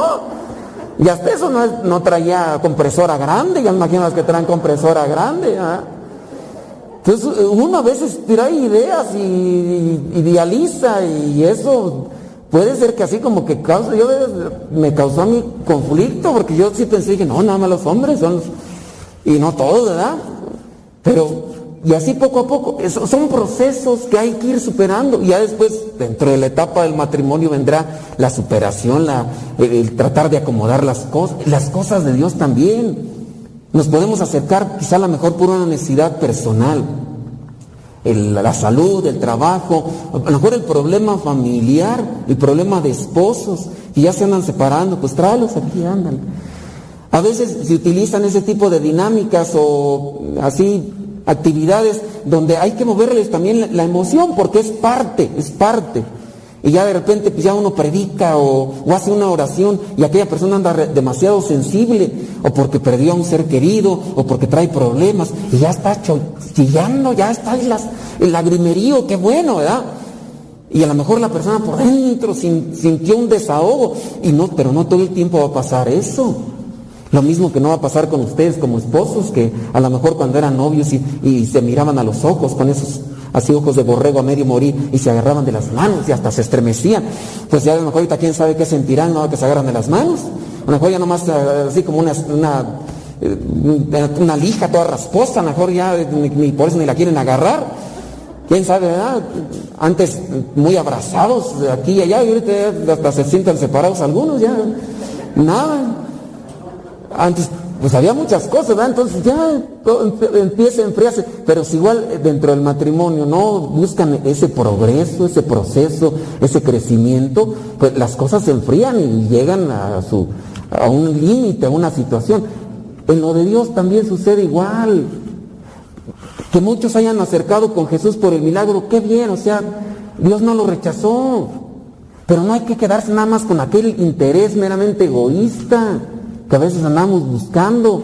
Ah, es que me siento muy solo, voy a buscar a Dios, está bien, llénate de Dios, pero después tienes que hacer un discernimiento, purificación de lo que realmente te está pidiendo o nos está pidiendo Dios para podernos comprometer. Y eso es lo que reprocha. Imagínense, eh, en este caso, eh, dice, Jesús comenzó a reprender a los pueblos donde había hecho la mayor parte de sus milagros porque no se habían vuelto a Dios. Decía, ay de ti Corazín, ay de ti Betsaida, de los lugares donde más se habían hecho milagros. Y si se habían hecho los milagros, pues porque la gente, ¿qué, qué otra prueba querían de que Jesús era Dios? Si ahí se hicieron todos los milagros. ¿Qué otra prueba? En este caso, cuando a veces la gente quiere un pruebas, pues bueno, ahí están las pruebas. ¿Y por qué no te convertiste? Algunos de ustedes sabrán que Dios les ha hecho un milagrito por ahí, algo que a lo mejor ya no, no esperaban. Y, y, así se acercan, que, de repente este matrimonio estaba bien necesitado porque miraban a su hija sufrir o a su hijo sufrir y van con el sacerdote o, van a, la oración de sanación y de repente aquella niña tiene un cambio ¿no? en, su, en su vida, en su organismo y los doctores están sorprendidos porque pues quién sabe qué le hicieron, pero milagrosamente su organismo se restableció y, se curó. Pues qué bien, milagro de Dios, ¿no? Y ya después dejaron de venir y ya no se acercan y es más, ya ni rezan. Y sí, la, la chiquilla del milagro, el chiquillo del milagro, pero hasta ahí quedó todo y, a veces sí nos quedamos nosotros. Están estas dos ciudades y habrá más gente, más, más pueblos que recibieron tantos milagros. Nada más porque no tenemos la historia de todos aquellos que, que recibieron un milagro de parte de Dios. No sabemos qué pasaron con, con los leprosos. Después, ¿qué pasó de los leprosos? Pues vivían con tanto, contentos. Pues sí, porque acababan de recibir el milagro. Y después, o en el caso de los otros que estaban ahí hasta endemoniados, que andaban ahí viviendo en las tumbas, en una situación eh, dramática, y después de que ya, ¿qué pasó con ellos? No más porque no sabemos, y a lo mejor igual no, no vieron conveniente, a lo mejor se sabe, por ejemplo, de San Pablo cuando reprocha que uno de los compañeros que estaban con él de misión le dieron la vuelta, por ahí hay uno que llaman creo que Alejandro el Herrero, que andaba con Pablo, y que después le dio la vuelta y se puso a hablar hasta en contra de él y a decir cosas en contra del Evangelio. Y sin duda a lo mejor era un hombre que había sido tocado por Dios, que le había manifestado algo, pero ya después pasó algo en su vida y simplemente ya no siguió. Y así también aquí a veces pasa. Pero hay que tratar de ahondar más, reflexionar, profundizar. Pero para eso nos hace falta tiempo. Tiempo que podemos dárnoslo si somos organizados, disciplinados, para tratar de profundizar. Y hace poquito por ahí andaba, fui ahí a hacerme, a cuidar mis ojos porque los quiero tanto y les quise poner vitrina. Y por ahí iba caminando ahí en el jardín y encontré ahí a un señor con un libro. Y era un libro de cosas de Dios. Y yo nomás miré el libro y dije, no voy a estar viendo otra cosa, si no, ahorita me lo trueno. Aquí está presente, ¿verdad? Por eso no digo quién es. Pero qué bien, o sea, está, estaba leyendo algo de, la Virgen, algo así, miren, en el libro, ojalá no haya sido mal la portada, ¿verdad? Porque a veces dan ese tipo de, mañas, ¿verdad? Que nomás la portada ahí, pero estaba leyendo algo para instruirse, para ustedes no, se queden. Luego hay gente bien dejada, somos bien pachorrudos, flojos, holgazanes, y ya, eso, ya. Ah, nomás, ay, ay, ay, ay, ay, ay. A veces la queja de usted, no tengo tiempo, no sé leer. Pues no sabe leer, búsquese unos audios ahí en el YouTube. Pues, ¿a dónde van? Luego hay veces que veo yo, cuando me subo a la micro, ahí tengo chance de irme de metiche. Y luego me toca ver a las personas que van ahí en los automóviles. Hay veces que los he visto algunos, que los que están casados ahí, mudos, mudos. ¿Quién sabe qué irán escuchando? A lo mejor van escuchando a Lupillo Rivera, Belinda, quién sabe quién van escuchando. Pongan unos audios, algo que les vaya ahí, por lo menos, si, no platican entre ustedes, por lo menos váyanse nutriendo de Dios. Y hay hasta audiolibros. Pero no. Ah, mejor se pone a ver otra cualquier burrada ahí, partidos de fútbol y cosas así por el estilo. ¿Ustedes creen que vamos a, procesar, vamos a avanzar? Puede ser que nos quedemos solamente nosotros en esa etapa de, de buscar a un Dios milagrero. Y ustedes han de conocer un montón de gente que anda buscando nada más un Dios milagrero un Dios eh, superficial. A veces nosotros tenemos la culpa, nosotros los, los sacerdotes o los misioneros, ustedes también, porque muy buenos a veces nada más para eh, de decirles, Dios todo lo puede, pídele a Dios, Dios es grande, Dios es misericordioso, aleluya. ¿Quién dijo amén? Porque los milagros de Dios se van a realizar en ti si tienes fe. Ahí está la gente, ay, este sí tiene el fuego del Espíritu Santo. Nomás eso les gusta ahí cuando les mueven en los sentimientos. Ya cuando uno les empieza a amarrar las tuercas y decir, conviértase, hijo de la frega. Ay, no vámonos porque este está hablando bien duro. Ay, no, ahí echan un montón de pedradas, nos están diciendo. Ya les digo a estos que se quedan jetones a veces en la misa, y a veces ya por eso no quieren venir. O les digo a esos viejos borrachos ahí que se ven con la cara de marihuanos que traen ahí, también ya no, ya no quieren venir. O a veces les digo de los chamaquillos estos flojos holgazanes o estos eh, geniudos, esas chiquillas berrinchudas, tampoco ya a veces no quieren venir. Pero si no vienen, pues que no vengan. Pues, eh, pero uno trata, pues, si así a mí me hicieron responder y de hacer un cambio, Dios quiere que, nos convirtamos. ¿Y cómo nos vamos a convertir si también nada más anunciamos a un Dios milagrero? No pide lo que sea, porque donde están dos o tres reunidos en su nombre, ahí Dios se va a hacer presente. Y pídele con fe, porque si no tienes fe, eh, si tienes fe, mucha, te lo va a dar Dios. No, también uno hay que decir de la conversión, del cambio de vida. Y es ahí donde a veces, muchas veces por eso, uno no tiene gente en los cursos bíblicos. Luego de repente uno empieza así a darles duro, ya la gente no viene. No, a mí hábleme bonito, no me hable tan fuerte, no me golpee tan. No, es que usted es bien exigente, es que usted. Yo la verdad, yo nunca miré un curso bíblico. ¿Ustedes han visto la película Misionero? Siempre han visto la película Misionero, ya la subimos ahí a internet. La película Misionero, ahí salen uno de los misioneros como con 40 gentes. Yo en el curso bíblico con dos. Me dijo el hermano, dice, mira la película y dije, no te preocupes hermano, esos son efectos especiales que le pusieron a la película. De misionero para que se vea atractiva. ¿Tú crees que van a juntar 40 personas? Dije, ¿en dónde? ¿En dónde? Oh, deja de eso, yo tenía dos y una se me quedaba dormida, la otra estaba sorda. Está la cosa. No, y otra vez ya les, ya les he contado, ¿no? Esa ya no se los voy a contar, ¿verdad? Pero eh, de, de esa ocasión que así me tocó en la familia. Nada más la viejita así atenta, atenta, atenta. No les platico toda la historia porque el otro día me llevé dos horas. Pero así toda la familia ahí y, y todos medios dormidos y otra ahí y nada más la abuelita así atenta, atenta. Dije, con esta, con que la convierta, ya ahorita vas a ver. Y yo hablando del tema, miren, bien presente lo tengo y fue en el año 1999. Dando el tema de Sansón, dije, ahorita vas a ver. Y hablaba de los dones y la abuelita nomás me pelaba los ojos. Y ya terminé yo el tema y todo, no dejé que me hicieran preguntas. Y ya me le acerco a la abuelita. Dije, usted es la mamá de la señora. Digo, ¿cada qué vine a verla? Y no me respondía. Y se, se me acerca la, la, la mamá de, la, de la, la hija de la abuelita y me dice, no hermano, está sorda. No, ya. Ay, Dios. O sea, no, no es chiste, es una realidad. O sea, por eso les digo yo que eso que miraba yo en la película de Misionero, dije, no, son los efectos especiales, ¿tú crees que? Pero uno tiene que pues buscarle la manera, pues, sea, yo con la abuelita pelaba los ojos, pues yo creo que nada más haber dicho, ¿qué dirá este?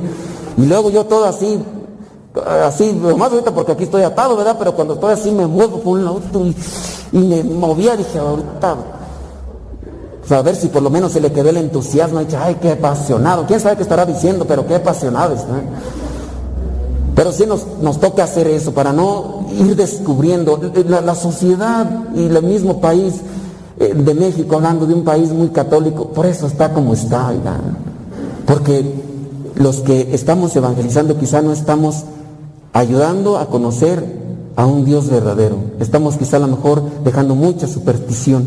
Hay mucha devoción, devoción de medallas, medallas de San Benito. Uy, ¿quién no carga con la medalla de San Benito pensando que el diablo va a salir corriendo en cuanto vea la medalla diciendo, ¡ay no! Si, les, si ustedes creen eso, déjenme decirles que uh, traen ahí la medalla milagrosa, traen el escapulario. A lo mejor, miren, a esto aquí, lo más para los que se me están quedando así mirando con los ojos así de huevo cocido. ¿Qué está diciendo el padre? Sí, la verdad no, el diablo no, en cuanto vea la medalla de San Benito no crean que va a correr. A lo mejor hasta lo tienen ahí a un lado, allá a un lado, allá hasta a lo mejor hasta se le está durmiendo porque a un lado de ustedes. Hay que entender muy bien para qué son los sacramentales y para qué en este caso son estos signos. Ya después eso si ustedes están ahí incógnita, eso, por eso vengan a los cursos bíblicos. Pero si hay mucha gente, ¿cuántos de ustedes no estaban creyendo que por poner el rosario en el retrovisor ya no les iba a detener la policía porque no traían licencia? ¿O cuántos de ustedes no llegaron a, bendecir el carro y hasta me llegaron a decir, Padre, échale agua bendita para que no me choquen? Uy, sí, como si los que te fueran a chocar, ay, no, aquí no sé qué sabe por qué me retaché, ah, es que le echaron agua bendita, por eso no lo choqué. Y así muchos de seguro cre- creen eso y a veces lo piden sin darse cuenta. Ay, padre, échale, échale mucha agua bendita para, para que no me choquen. Allá en Estados Unidos me han dicho, échale agua bendita porque como no traigo licencia, porque no me agarren. Pues, ¿o ¿cómo está eso pues? O, cuando piden una bendición de su casa, ya piensan que con echarle uno la bendición, ya lo de la casa ya se van a salir los malos espíritus. Los malos espíritus los tienen ustedes porque no se confiesan. Y ya ustedes piensan que ya pues echarle mucha agua bendita como aquella señora, tantas veces se lo he platicado, pero pues ni modo, es, es algo de, de lo cotidiano. Esa señora que me pidió allí que le echara, andamos bendiciendo casas y traía yo la cubeta y dice, ¿qué va a hacer con toda esa agua bendita que traía una cubeta yo? Le dije, pues voy a seguir bendiciendo. Dice, no me podrá echármela toda el agua bendita aquí en el patio. Y yo, ¿para qué? o qué? Pues es que mi esposo cuando yo me voy a mi trabajo trae a su amante ya para que no entre. O sea, pues ¿cómo? O sea, pues tú piensas que por echarle guía a la cubeta de agua, ay, el amante, no puedo entrar mi vida. Hay una barrera invisible. Ay, no sé. Ay, algo hicieron. No sé, o sea. Pero Bueno, eh, quedemos con lo que les dije a ustedes de esa cuestión. Nos quedamos con pura superstición. Y por eso la gente nada más anda buscando el puro milagrero o el Dios milagrero.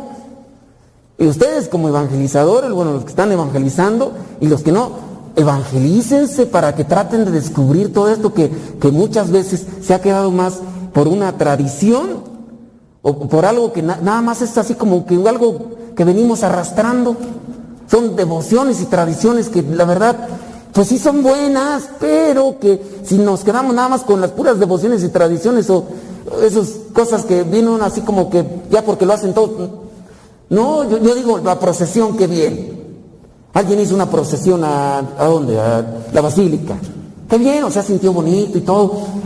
¡Qué conversión!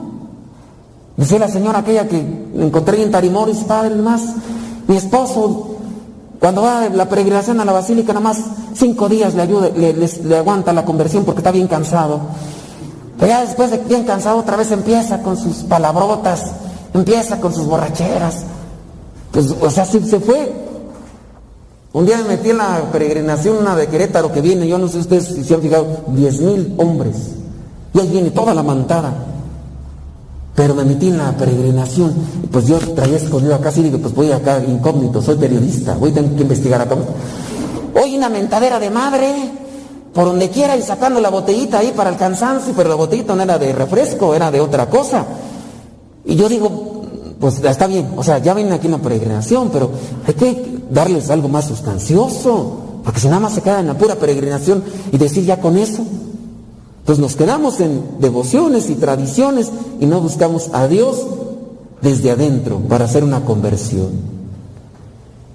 Trabajemos nosotros y ayudemos a que los demás también trabajen, porque eso es lo que nos va también a reprochar a Cristo. Porque nada más estamos viendo las cosas por encimita y no estamos buscando lo que Él pide a cada uno de nosotros, la conversión. Eres más santo, eres más santa, estás viviendo más conforme al plan de Dios. Trabajemos en eso y ayudemos a nuestra sociedad que cada día va más a pique, por no, porque no hay muchos evangelizadores y los evangelizadores a veces que estamos somos tibiezones. No les hablamos de la verdad o no les hablamos de la sana doctrina. Ahí los llevamos por encimita. Rece, hermano, rece. Con eso ya. Y pues no. Dios también nos va a pedir cuentas de eso. Pues pidamos al Espíritu Santo que también nos dé nuestra sacudida para despertarnos de nuestra somnolencia espiritual y así podamos cumplir con lo que Dios nos pide día con día.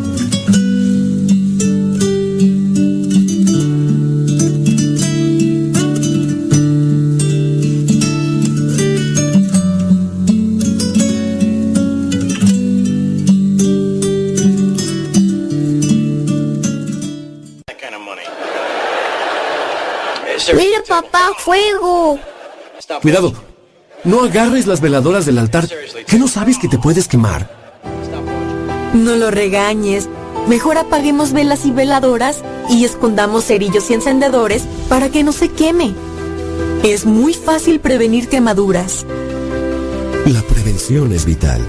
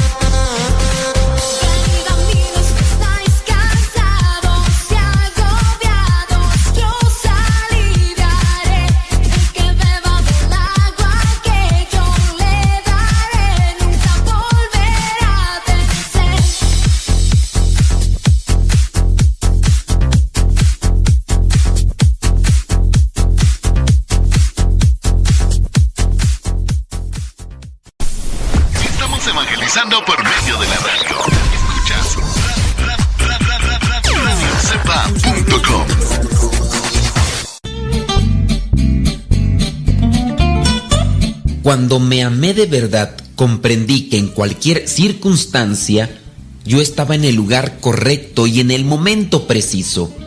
Y entonces pude relajarme. Hoy sé que eso tiene nombre. Se llama autoestima. Y siempre y cuando esté equilibrada, es sana para todos nosotros. Cuando me amé de verdad, pude percibir que mi angustia y mi sufrimiento emocional no son sino señales de que voy contra mis propias verdades. Hoy sé que eso es autenticidad. Lo que es el sufrimiento emocional y la angustia vienen a ser porque no quiero fallar en lo que realmente soy. Y yo sé que soy creado a imagen y semejanza de Dios. Tengo que ser auténtico.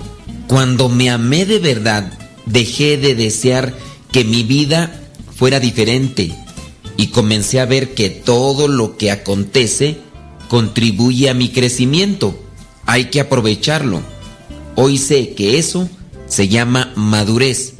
Debo de aprovechar cada momento en mi vida, difícil o bueno, tengo que aprovecharlo para crecer. Cuando me amé de verdad, comencé a comprender por qué es ofensivo tratar de forzar una situación o a una persona solo para alcanzar aquello que deseo, aún sabiendo que no es el momento o que la persona, tal vez yo mismo, no estoy preparada o la otra persona no está preparada. Hoy sé que el nombre de eso es respeto. No debo forzar pues ni el tiempo, ni a las personas, ni mi condición. Debo tener respeto ante ciertas circunstancias que están fuera de mi alcance. Cuando me amé de verdad, comencé a librarme de todo lo que no fuese saludable. En este caso, me di cuenta que hay situaciones, que hay cosas que lejos de ayudarme me perjudican y a lo mejor no son tan dañinas, pero me impiden progresar, me impiden avanzar y eso simplemente no es bueno. Al principio mi razón llamó egoísmo a esa actitud, al querer alejar aquello que perjudica en mi vida o que simplemente me detiene. Hoy sé que se llama amor hacia uno mismo. Es decir, tengo que amarme, pero si me amo, también debo de respetarme. Y si me amo, debo de buscar las cosas que me ayuden a progresar, a crecer. Si encuentro circunstancias o cosas que me afectan y no puedo cambiarlas en el momento, lo más saludable es alejarme de ahí, de ese lugar o de esa persona para crecer y madurar. Y después, si tengo la posibilidad, regresar y ayudar en la circunstancia o ayudar a la persona a crecer. Cuando me amé de verdad, dejé de preocuparme por no tener tiempo libre y desistí de hacer grandes planes Abandoné los megaproyectos del futuro. Hoy hago lo que encuentro correcto, lo que me gusta, lo que sé que es bueno, lo que me ayuda y ayuda a los demás, cuando quiero y a mi propio ritmo. Hoy sé que eso es simplicidad, buscar los tiempos de Dios, esforzarme por hacer lo mejor, pero no ambicionar cosas que no están a mi alcance. Cuando me amé de verdad, desistí de querer tener siempre la razón y con eso erré mucho menos veces, porque cuando pienso que siempre tengo la razón, cometo muchas equivocaciones. Así descubrí la humildad. Muchas veces es mejor quedarse en silencio, aunque tengas la razón en ocasiones no está en cambiar las cosas solamente con presentar verdades. En ocasiones las otras personas no quieren realmente conocer la verdad y aunque tú las presentes, la solución o la corrección o el cambio a una mejor actitud no se podrá lograr. La humildad es la puerta por donde entran todas las virtudes. Cuando me amé de verdad, desistí de quedar reviviendo el pasado y de preocuparme por el futuro. Ahora me mantengo en el presente, que es donde la vida acontece. Hoy vivo un día a la vez y eso se llama plenitud. La misma Biblia nos lo recuerda, ahí en Mateo capítulo 6, versículo 34. No se preocupen por el día de mañana, porque mañana habrá tiempo para preocuparse. Cada día tiene bastante con sus propios problemas. Cuando me amé de verdad, comprendí que mi mente puede atormentarme y decepcionarme. Pero cuando yo la coloco al servicio de mi corazón y busco cumplir con la voluntad de Dios, es una valiosa aliada. Mi mente me ayudará y esto es saber vivir. No debemos tener miedo de cuestionarnos. Hasta los planetas en ocasiones chocan y del caos nacen las estrellas. Todos los días tenemos una nueva oportunidad para crecer, para descubrir y para madurar. De muchas maneras y en muchas personas y en muchas circunstancias se puede aprender. Lo que se necesita para aprender es humildad. Que todos los días cultivemos la humildad para cultivarnos también nosotros, madurar y crecer, llegar a ser mejores personas para ayudarnos nosotros y estar siempre dispuestos a ayudar y apoyar a los demás.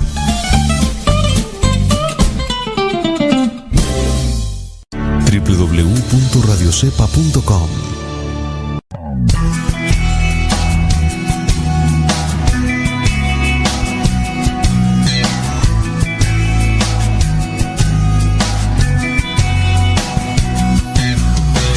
seguro por las calles caminando sin temor en mi interior, porque tú vienes a mi lado y nada malo me pasará. Hay momentos de tristeza que sacuden fuerte todo el corazón, pero tú me conduces a fuentes tranquilas para reparar. Me das descanso. Cuidas de mí, me llevas en tus brazos.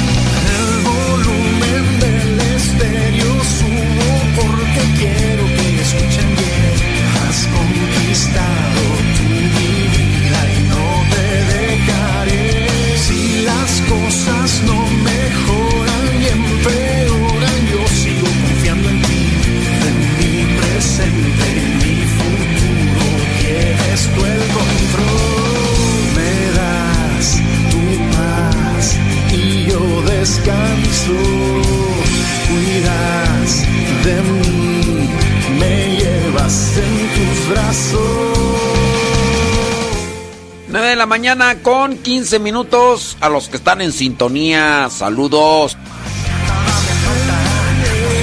A los que van a escuchar ya el programa grabado, a los que escuchan la retransmisión, saludos.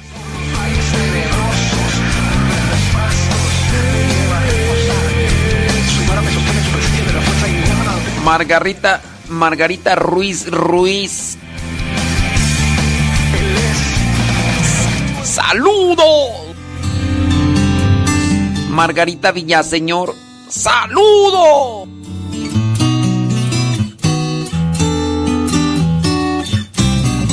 ¿Tienes preguntas? Lánzalas. Ya sabes, ya sabes. En Telegram, arroba cabina radio sepa, arroba Cabina Radio Sepa. Arroba cabina Radio Sepa. Así en Telegram. sorprenderte. O el correo electrónico cabina radio sepa arroba gmail.com. Pero el sorprendido resulta ser yo. Cabina radio sepa arroba gmail.com. Punto com. Y cada vez que crezco más en ti me hace ser 10 con 16. Yo, yo dije. ¿qué, qué dije yo? Yo, yo dije que ahora. Que, es que. ¿Qué, ¿Qué dije yo? camina tras tu voz. Te he pensado en mil formas distintas. Has llenado de sueños y risas esta casa construida sobre ti. Cada y cuando busco sorprenderte, un detalle para agradecerte, pero el sorprendido resulta ser yo. Y cada Saludos a Julia Torres. Me dicen Julias o Julies o quién sabe cómo, pero es Julia. Estamos en México. Estuviéramos en Francia o en Estados Unidos, ahí es Julias. O Julias. o- Es Julia, ya, ¿para qué tanto así? ¿Qué hay, Julias? Estás en México, ¿qué? Ah, que yo dije 9.15. Ah, perdón. Que Julies. Julia, ¿qué? te escondes donde estás. Julia alias La Berrinches. Julis. Muy, muy gringos, muy gringos. No, no saben ni decir you. Y, y estamos en México. Estamos en México. Y cada vez que es cuando más me pierdo. En el desierto donde me haces ser de ti. Julia Torres, alias La Berrinches. Prendo tuyo soy.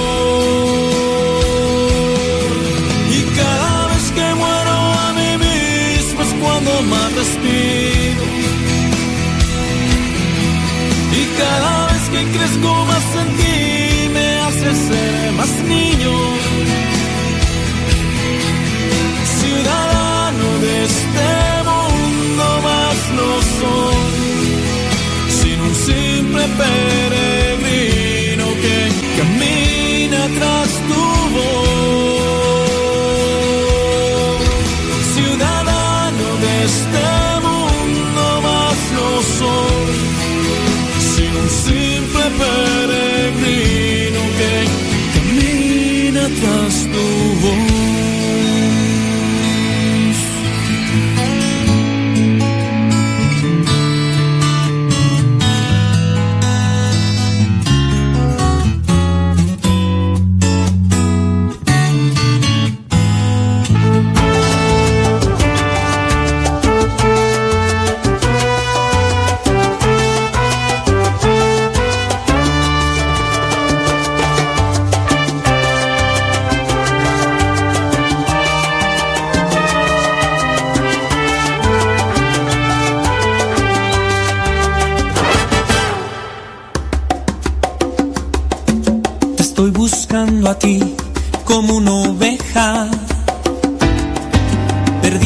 Que se alejó de mí.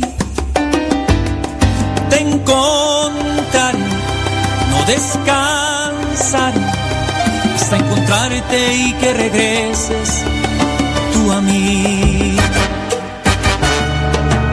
Estoy buscando a ti como una oveja perdida que se alejó de mí.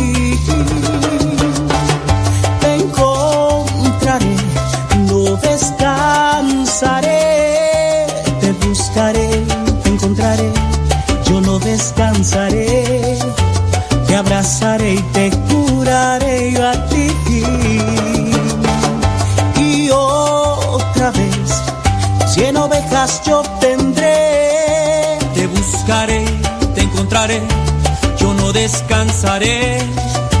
Te abrazaré y te curaré yo a ti.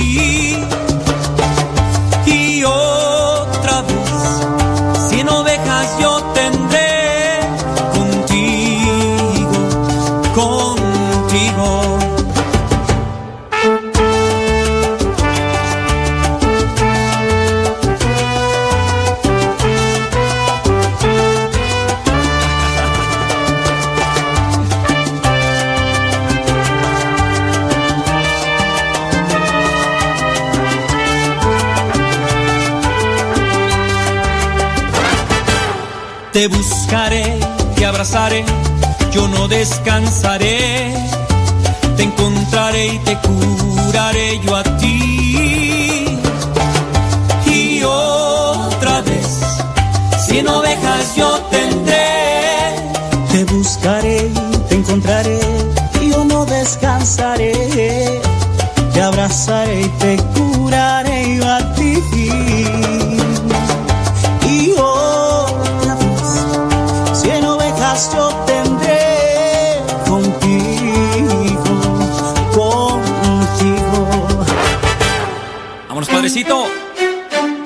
Salsa. Edward Gilbert, desde República Dominicana.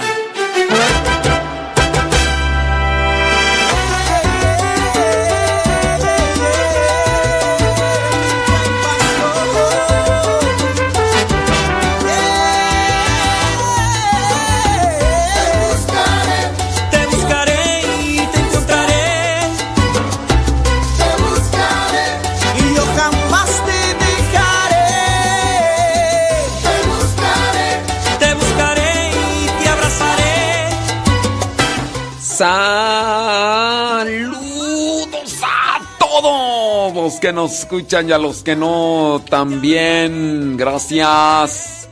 Saludos, dice. ¿A poco? Saludos a Julia. Julia Herrera. Eh, berrinchitos. Alias Berrinchitos. Ándele pues, Julia Herrera, alias Berrinchitos. Sa- saludos, gracias. Amanda. Amanda. Saludos, Amanda. Ciérrale al agua. Sí. Por acá nos están haciendo una pregunta. Dicen que qué hacer, que si está mal. Una niña de 7 años se acercó a comulgar, pues. Pues la niña, yo creo, quién sabe si con, con- con alguna noción o sin noción, quién sabe, la cosa es que se acercó. Que si es válida su comunión. Miren, en tanto que es una niña y que a lo mejor no sabe ni cómo se llama, este.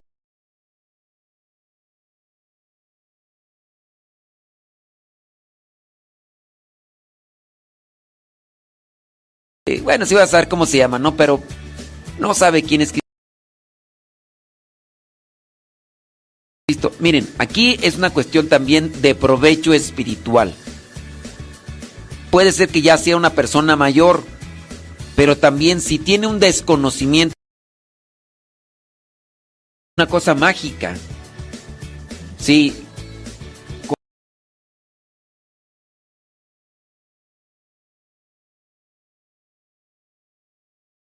Con base a eso, pues se debe tener en cuenta. Ver, espérame tantito. ¿Dónde anda? Oh, no quiere esta cosa. Jesús de Veracruz. Espérame tantito. Espérame tantito. ¿Usted qué está pasando? ¿Qué está pasando? ¿Qué está pasando aquí? No sé qué. Ahí está. Déjame ver. Espérame tantito. Ah, espérame. Ya está pasando algo. No sé. No sé. No sé qué pasó. Déjame aquí acomodo. One moment, please. One moment, please. Espérame, ¿qué está pasando? ¿Qué está pasando? Ya, creo que ya. Ya, creo que ya. Ya, ya, ya, ya, ya. Ya. Ay, Ofelia, mata. Luego, luego respingas tú. No más ni chance tres segundos. Ay. Toxic. Toxic. Hablando de, de Toxic, ya llegó Cristi Contreras. ¿A quién puedo temer? Amparo de mi vida que se enseñó. ¿Por quién puedo temer? Ya llegó Cristi Contreras. Por allá me van a dar Lili Roscas. Toxics. Toxis. Oye, regresamos al punto. Dice que niña de 7 años. Se acerca a comulgar más por pues por, ¿verdad? Entonces que si es válido. Aquí la cuestión no, no es de aplicar un término así de que si es válido o no. La cosa es que si es de provecho, le es de provecho a alguien que no sabe, no. No es, no es una prenda, no es algo que uno se pone, no es, no, es, es de provecho espiritual, qué bien. Bueno, pues adelante. Pero pues ahí cuando uno tiene conocimiento, cuando uno tiene conocimiento, pues nomás, nomás no, ¿verdad? Sí. mm, ¿Y por qué se acercó? ¿Quién sabe? Miren, ustedes traten y ayuden a sus hijos para que tengan conciencia de quién es Jesús en la Eucaristía. Para que pues no nada más andan ahí así siguiendo a los demás. Y ya, pues, oye, los demás están aventando a un barranco. Ahí va también la niña de 7 años. Pues es que todos están aventando un barranco. Pues, ¿verdad? Patricia, allá en San Diego, California o no? Pregunto, te pregunto. Ándele pues. Bueno, entonces sí, que sí es válida su comunión. No, no es, no es cuestión de validez o no es. Primero, no estaba preparada, no es correcto. En segunda, no le va a aprovechar porque no tiene conocimiento. Incluso no sabe ni para qué comulga uno. Pregúntenle a la chiquilla a ver si le, a ver si le sabe responder. Así como Juliana, Juliana Herrera, alias Berrinchitos. Juliana, eh, Juliana Herrera, así. Bueno, se llama Julia, pero es Juliana Herrera, alias Berrinchitos. Sí. Si le preguntan ahí, ¿para qué la comunión? Va a decir, no sabe, no sabe. Entonces, sí, hay que, hay que también allí educar. Dice por acá, saludos y más saludos. Bli. ¿Qué fue primero, el huevo o la gallina? ¿Según qué? Según la Biblia, según tu idea, según qué. Eso. Si ustedes quieren saber qué fue primero el huevo o la gallina, pero según qué? ¿Según la ciencia, según la Biblia o según qué? Pregúntenme. Déjame ver por acá. Bla, bla, bla, bla. Bla, bla, bla, bla. Bla, bla. Más saludos y más saludos y más saludos. Bueno, pues hay muchos saludos. Bueno, déjame ver por acá. Preguntitas, ¿alguna otra pregunta? Bueno, pues ahorita. Dice bli bli bli bli bli bli bli. Ah, es cierto. Bueno, déjame ver dónde está aquí. Mm, No, no, no, no. Bueno, pues como no hay preguntas o no las veo, como no hay preguntas o no las veo, vámonos. Vámonos. ¿A cuál segmento tú? Va a este segmento porque no veo preguntas. Y saludos, pues la hora sonidera. Pues todavía no. Una frase o un pensamiento quizá no cambien tu vida, pero te podrá ayudar para generar una reflexión que te lleve a un cambio en tu manera de vivir. Vámonos al segmento Las frases del Facebook.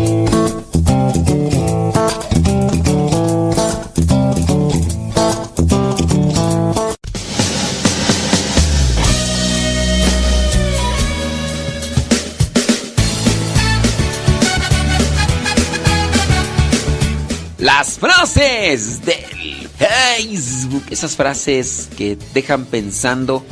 Esas frases que. que pueden cautivar. Que pueden hacer que la persona vaya pensando y demás. Vamos. Vamos cantando.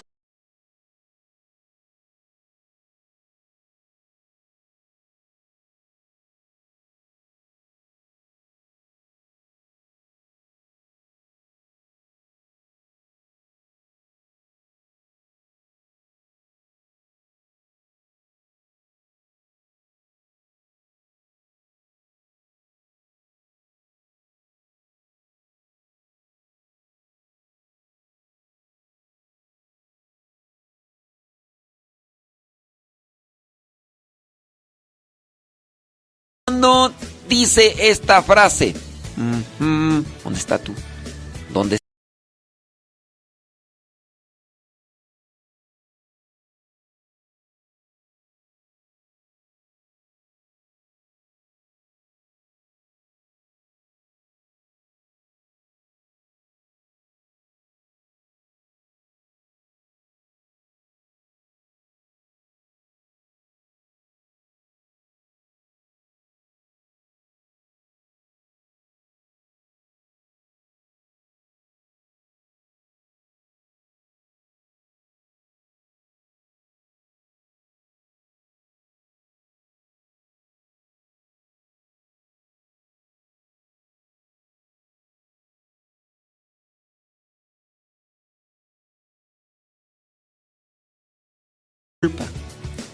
Busca mejor soluciones en vez de andar eche y eche la culpa.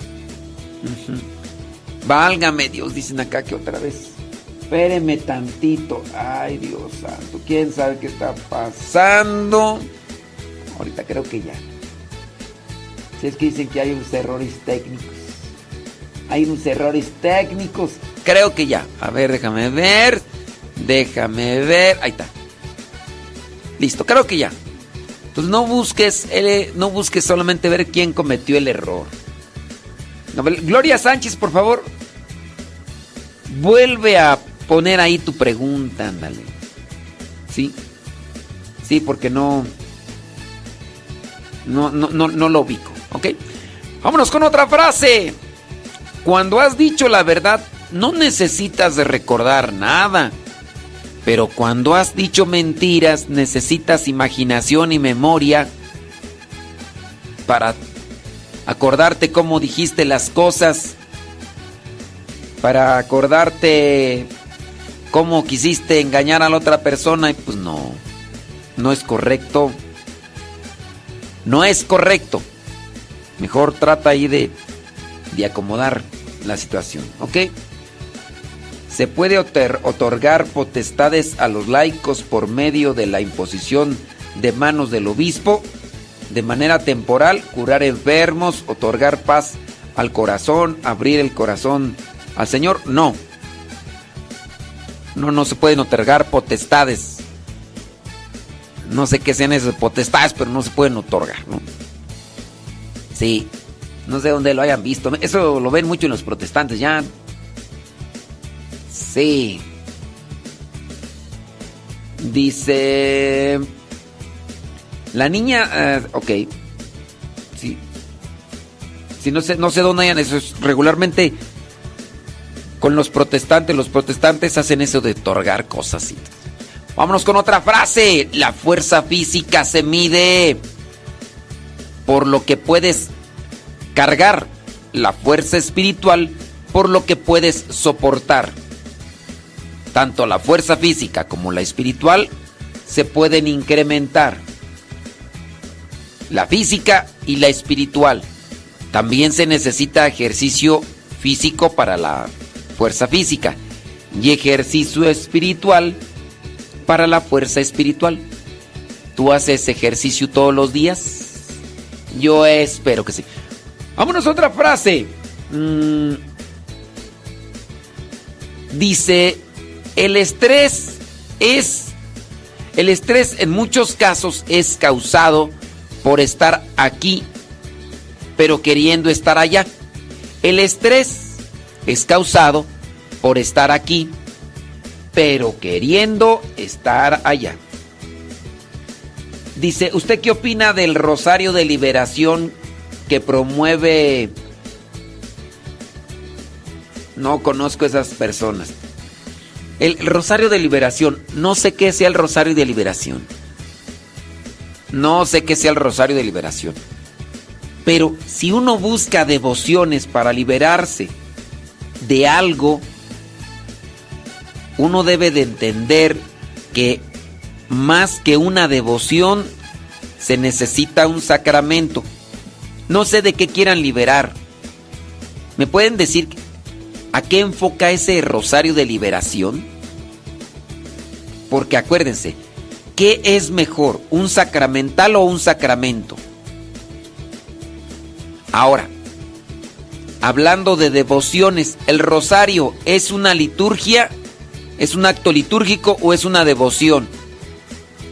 ¿El rosario es un acto litúrgico o es una devoción? ¿Qué es el rosario? Y ya ustedes ahí pueden determinar si hay un laico, si hay uno que se hace pasar por sacerdote, porque hay veces que ustedes no tienen la seguridad, miren. Cuando nosotros nos presentamos, por ejemplo, en mi caso, yo les, según ellos, de los pecados de los antepasados. No, eso no es católico. Eso es protestante, eso de los pecados de eso de la sanación intergeneracional, eso no es católico. Eso es más bien protestante. Aunque haya aunque haya un sacerdote por ahí, pues quién sabe si sea sacerdote. Y la otra, si es un sacerdote que anda promoviendo más una devoción distorsionada, dígase una devoción por el rosario, ¿no? Y que le pone de liberación que para desprenderse de los pecados de los antepasados, porque tanto es estos laicos como sacerdotes que vienen a proponer oraciones de sanación intergeneracional o de liberación, te hacen creer que a ti te está yendo mal en la vida porque porque una abuela tuya era eh, prostituta, le gustaba la manta fiada o andaba en cosas de brujería y que como anduvo en pecados muy fuertes, andaba ahí de huililla. Entonces, a, ti por eso se te cayó el cabello, por eso no agarras novio, por eso tienes un hijo borracho o por eso tu esposo es infiel. Ellos dicen así eso. Ellos dicen, oh, es que tu esposo es infiel porque la abuelita de él era prosti. Andaba ya con Camelia la Tejana y andaba cruzando droga y eh, los pecados de ella tienen consecuencias en tu vida y por eso tu esposo, tu esposo también es, es, es infiel. Si tu esposo no quiere, pero se le cruza hasta una escoba con faldas y hasta con esa. Hombre, dice que tu esposo dice que hasta la Wendy. Oh, hasta la, con la Wendy se atora ese viejo, ay viejo cochino puerco marrano hediondo. Pero dice que pues que dicen que eso eso es porque la una abuelita, o sea, una abuelita ya ante tiempos de Camelia la Tejana, pues también anduvo ahí de huililla, entonces por eso los pecados de la abuelita pues repercutieron en pues en tu esposo y ahí están, pero con este rosario de liberación, con esta oración intergeneracional, cómprame mi libro de oración intergeneracional, porque este libro es el bueno. Si compras una es más, si tú tienes una fotocopia, no te va a servir la oración intergeneracional. No, eso es pura estafa, eso, eso no es doctrina cristiana católica. Es quizá la mejor una enseñanza cristiana protestante. Y pues no. No, no, no. No, no, no, no, no, no, no. Entonces tenga mucho cuidado. Oraciones intergeneracionales o rosarios de liberación para liberarnos de los pecados de nuestros antepasados es puro cuento. Pues tengan mucho cuidado con, no importa que sea sacerdote, incluso hasta obispo, eso no pertenece a la doctrina de la Iglesia Católica. ¿Ok? Ok. Dice por acá, eh, tuve esa plática con quien me lo ofreció, me juran que es milagroso. Así te puedan jurar que te van a querer toda la vida, no les creas. No, ya, ya si empezaron a jurar, juran que es milagroso ese, ese rosario. No. Pero bueno. Sí, sí, sí. No, tengan mucho cuidado. No importa que. Sí, no importa que sea este un sacerdote o Sí, no, no, tengan mucho cuidado. Y es que luego hasta se ponen agresivos. Por ahí un sacerdote africano que hasta vende un libro y anda por aquí confundiendo por allá y por allá. Sí, no, no importa, no importa que salga en otra estación de radio, acabo en esa estación de radio y ni nos ponen. Sí, no. Así es que. Es que dicen que sale en una estación de radio y me dicen cuál es la estación de radio. No, no, no, no, no. Pues no importa que salga en esa estación de radio, pues qué. Va, ahora sí, pues faltaba más, faltaba menos. Ahora resulta que todo, no. Sí. Independientemente, no, él no es el director de esa estación de radio y en esa estación de radio deberían de poner atención para no andar poniendo a estos eh, sacerdotes o laicos que andan por ahí ofreciendo esto de la de la oración intergeneracional. Gloria Sánchez, pues nada más me dejaste ahí tu pregunta, pero yo no la veo, mija. Además, pues ya para qué te respondo si yo ya te pedí que me volvieras a escribir tu pregunta y no me la escribes y ya no me estás escuchando, entonces, ¿para qué gasto saliva? No, no voy a gastar saliva, mejor, mejor ahí me voy a quedar, ¿cómo ves? Porque voy a yo decir la respuesta y, me, y al rato me van a venir a decir aquí, es que no le escuché porque le estaba cambiando el pañal al niño y entonces Gloria, ¿qué? Gloria, ni me acuerdo cuál Gloria es, pero es una Gloria que nos hizo una pregunta y le dije, vuélveme a escribir la pregunta a Gloria Sánchez. Y vuélveme a, hacer la pregunta a Gloria Sánchez y pues sabrá Dios dónde anda Gloria Sánchez. Escucharemos hoy tu voz. Tú serás el buen pastor. Hoy estamos aquí, Señor, con nuestro corazón. Sí, aunque sea en apariencia de ángel y te quiera dar un mensaje, pero es contrario a la enseñanza cristiana, a la doctrina cristiana, no le creas. Así es, Luis.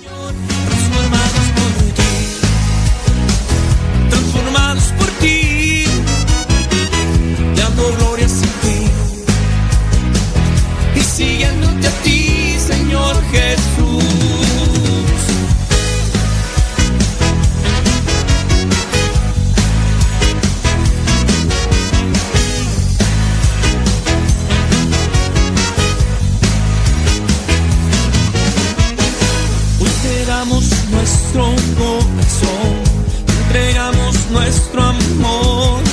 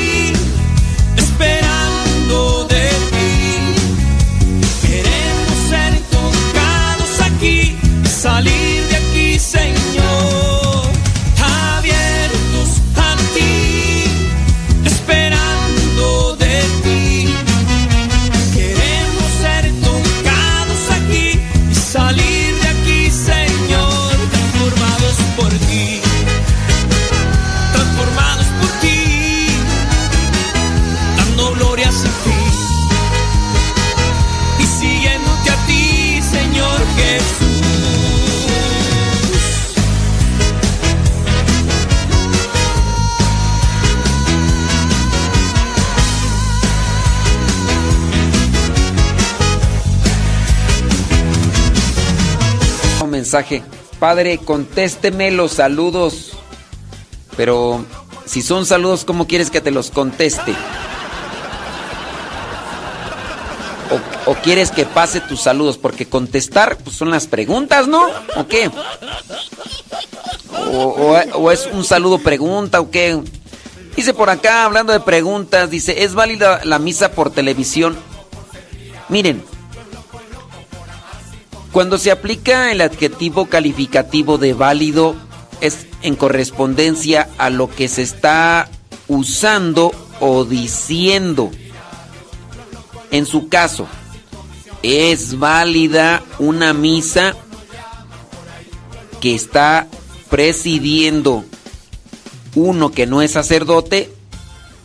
No, no es válida esa misa. Pongamos el ejemplo de estos hombres que salieron de los seminarios y que andan por ahí todos resentidos o cosas así por el estilo. Estos señores que salieron de los seminarios, pero que pues tienen ahí un, problema, ¿no? Tienen un problema mental y están haciéndose pasar por sacerdotes y a su vez están cobrando un dinero que lo hacen a veces por lucro, ¿no? De querer sacar una ganancia. ¿Es, váli- ¿Es válida la misa de una persona que estuvo en el seminario o un estafador que se viste como sacerdote y se aprendió todas las cosas del sacerdote y que está es válida esa misa? Ahí sí se aplica el adjetivo calificativo de válido o inválido. No en el caso de cuando dicen las personas que sí es válida la misa por televisión. En su caso no es el término correcto o propio. Podemos decir, me aprovecha espiritualmente. Pongamos que tú estás viendo la, misa que se está transmitiendo desde la Basílica de Guadalupe. Tú tienes la seguridad, tú tienes la confianza de que el sacerdote que está celebrando ahí en la Basílica de Guadalupe, porque nos investigan, cuando nosotros hemos ido a celebrar, ya me tocó una vez presidir desde el altar mayor, otras veces desde los pequeños altares que están alrededor de la basílica en el interior. Pero cuando vamos a celebrar desde el altar mayor, híjole, nos hacen muchas investigaciones. Entonces, hay seguridad, hay confianza de que el que está presidiendo sí es un sacerdote. Muy bien. Tú la estás viendo por televisión. Solamente la estás viendo. Ahí no se aplica la terminología o el adjetivo de es válido o inválido. Ahí es cuánto te aprovecha. ¿Cuánto te aprovecha? ¿Te aprovecha igual que como cuando vas así en persona? No, no te aprovecha igual. Incluso hasta hablando solamente en el tono espiritual. No es lo mismo estar en tu casa participando de la misa por televisión que estando en una iglesia. No es lo mismo. Hay muchas, pero muchas diferencias. Ahora, ¿cómo vas a comparar, por favor, el de hecho de decir yo voy, eh, voy a participar de misa por televisión y es igual que ir al templo y recibir Eucaristía? Pues ¿cómo? No es lo mismo. No es lo mismo. Ahí es en el caso del aprovechamiento espiritual. Es errónea la, la descripción de si es válido o inválido. El válido o inválido es en el caso de situaciones como las que podríamos decir, es válida esta misa porque en vez de vino utilizaron tequila, o en vez de vino utilizaron vodka, en vez de vino utilizaron otra cosa y no utilizaron vino. Oye, pues en vez de una hostia pan ácimo, se utilizó tortillas. Eh, tortillas de harina, dijeron, pues acá están iguales. Y ahí sí se aplica el, el adjetivo o la terminología de válido o inválido. Solamente ahí. Pero obviamente no es lo mismo. Eh, Incluso se ha, se ha propagado mucho ese chiste en forma, una- un tipo de broma cristiana, católica, cuando dicen, hijo, vámonos a misa. Y dice, no, mamá, yo voy aquí a verla por televisión. Y después dice el hijo, mamá, llévame a comer. No, mejor, este, quédate a ver Masterchef. Entonces, este, pues sí, o sea, no es lo mismo. Entonces, aquí no es, no es, no es aplicación de válido o inválido, sino más bien es, ¿me está aprovechando igual o no me está aprovechando igual? ¿Ok? Dice, porque el padre le dijo a mi suegra que sí. No, pues ese padre está como la china de cepillín, está perdido. Que no importa que no asista mientras la vea por tele, no. Mira, puede ser que este padre esté como la chinita de cepillín. O puede ser que tu suegra esté inventando, porque suegras bien mentirosas. Ay, suegras bien mitoteras. Y a lo mejor, a lo mejor tu suegra ahí nada más está levantando falsos o está interpretando algo que el padre le dijo. Porque hay gente que acomoda las cosas, ¿no? Hay gente que acomoda las cosas. Yo me acuerdo de una señora, más que no digo nombres porque si no después esa señora me decía, padre, ¿cómo se llama la película que usted recomendó? Dije, ¿a qué hora la recomendó? ¿A qué hora la recomendé? Sí, usted la recomendó ahí en el video. Le dije, a ver, revíselo, revíselo. ¿eh?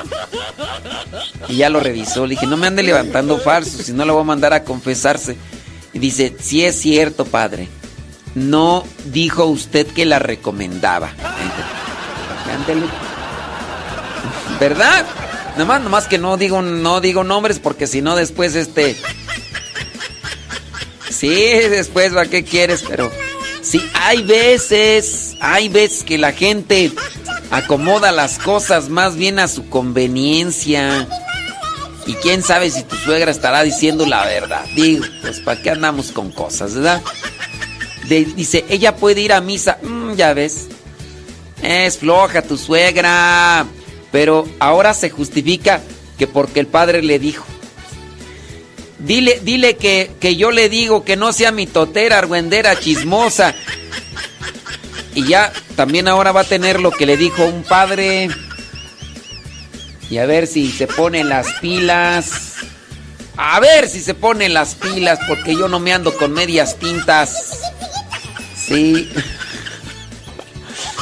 Acá la-.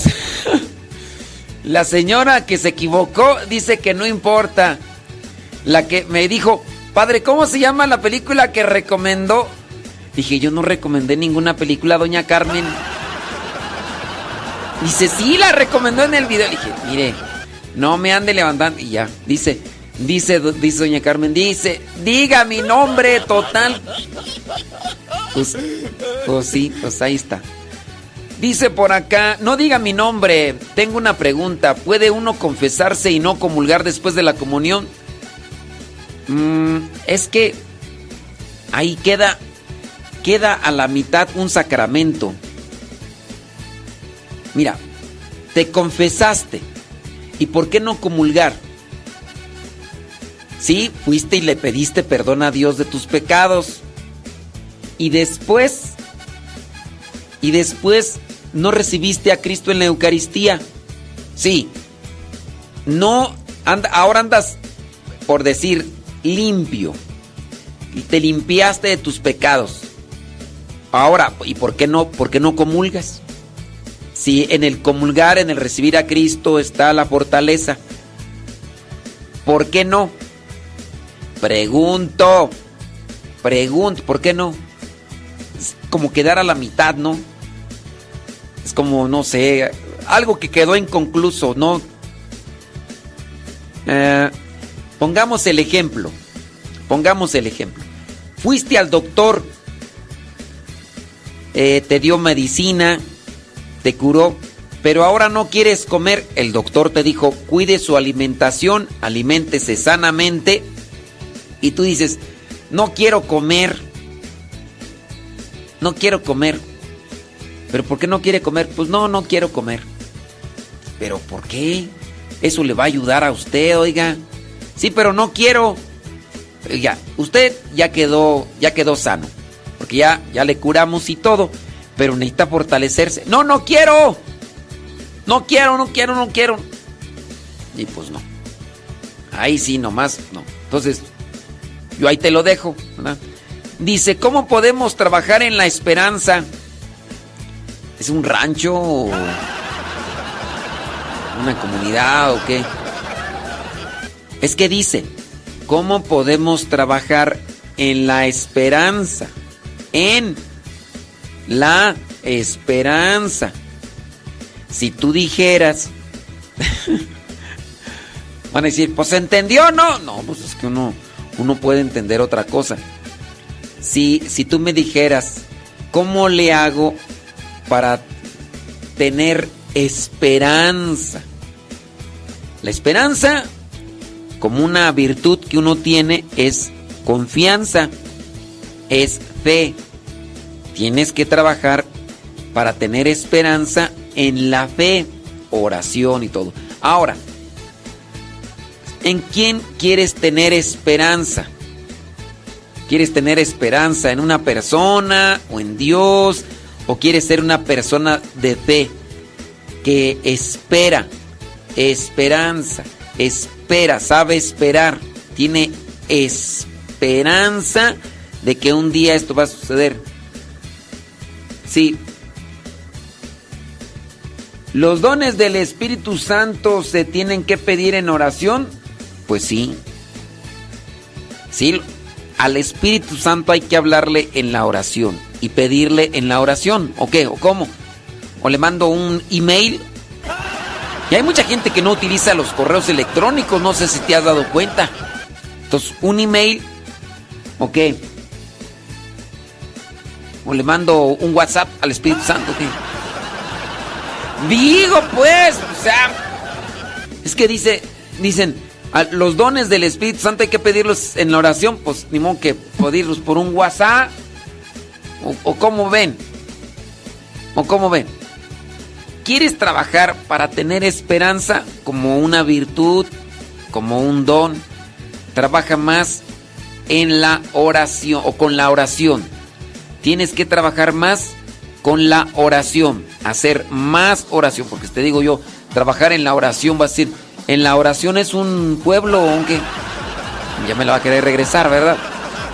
Entonces, hay que trabajar más en la con la oración, la meditación. Para tener esperanza, pues es necesario tener confianza, tener fe.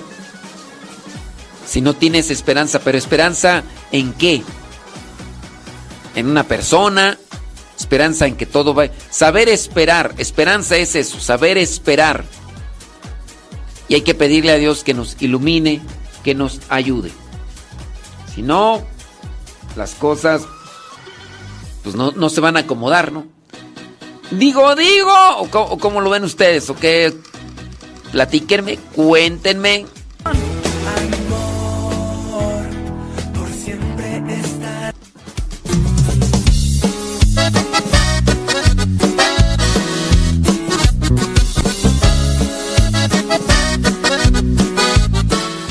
Ahí viene Pati Paco. Pati Paco. El programa Lo que Dios ha unido. Nos desconectamos de Facebook y de YouTube. Les invitamos para que, si quieren volver a escuchar los programas, recuerden Modesto Radio por Facebook, por YouTube. Modesto Radio en iTunes, Google Podcast, Spotify, Spotify, Google Podcast, iTunes. Busquen Modesto Radio y ahí encontrarán más de 800 programas guardados, subidos, los descargan y ya cuando los descarguen pueden ustedes escucharlos cuando no tengan internet. Si ustedes descargan los programas de radio de la plataforma Spotify, iTunes y Google Podcast, busquen el canal solamente Modesto Radio. Y ya cuando hayan encontrado Modesto Radio, pues ya descargan los programas que quieran escuchar y y ya si van a viajar, si van a lo que... Bueno, pues... Ya ustedes pueden ahí este... Escucharlo sin necesidad de internet. 11 con 3 viene Patty Paco, martes. Ni te casas ni te embarcas de tu casa, te apartes. Martes 27 de junio del 2023. Oye, este próximo sábado, ¿qué te parece? Nos vemos en Campo Misión, Cuautitlán Izcalli. Serán las ordenaciones sacerdotales de más de... ¿Cuántos tú? 13 sacerdotes, 12, ni me acuerdo cuántos. Sí, son como 13 sacerdotes y unos 10, 11 diáconos, algo así. A las 4 de la tarde es la Santa Misa, quedan invitados, busquen ahí en el Google Maps Campo Misión Cuautitlán Izcalli. Primeramente Dios, por ahí nos vemos a las 4 de la tarde la misa, pues vamos a andar ahí desde antes. Nos saludamos, los confesamos y, y participan en una misa de ordenación sacerdotal. Aquí de San Vicente Chicoloapan creo que sale un autobús para que, pues más sencillo, más práctico. Creo que son como 110 pesos. Ustedes pagan eso y ida y vuelta. Ida y vuelta y ya se ahorran muchas cosas. Sí, ándeles. Ahí van a. Ya viene la ordenación sacerdotal de, de Cristian. ¿Se acuerdan de Cristian, el, el, que salía en el diario misionero? Pues ya, ya va a ser la ordenación sacerdotal del Chema. También del Chema. Chema Israel, Chema Israel.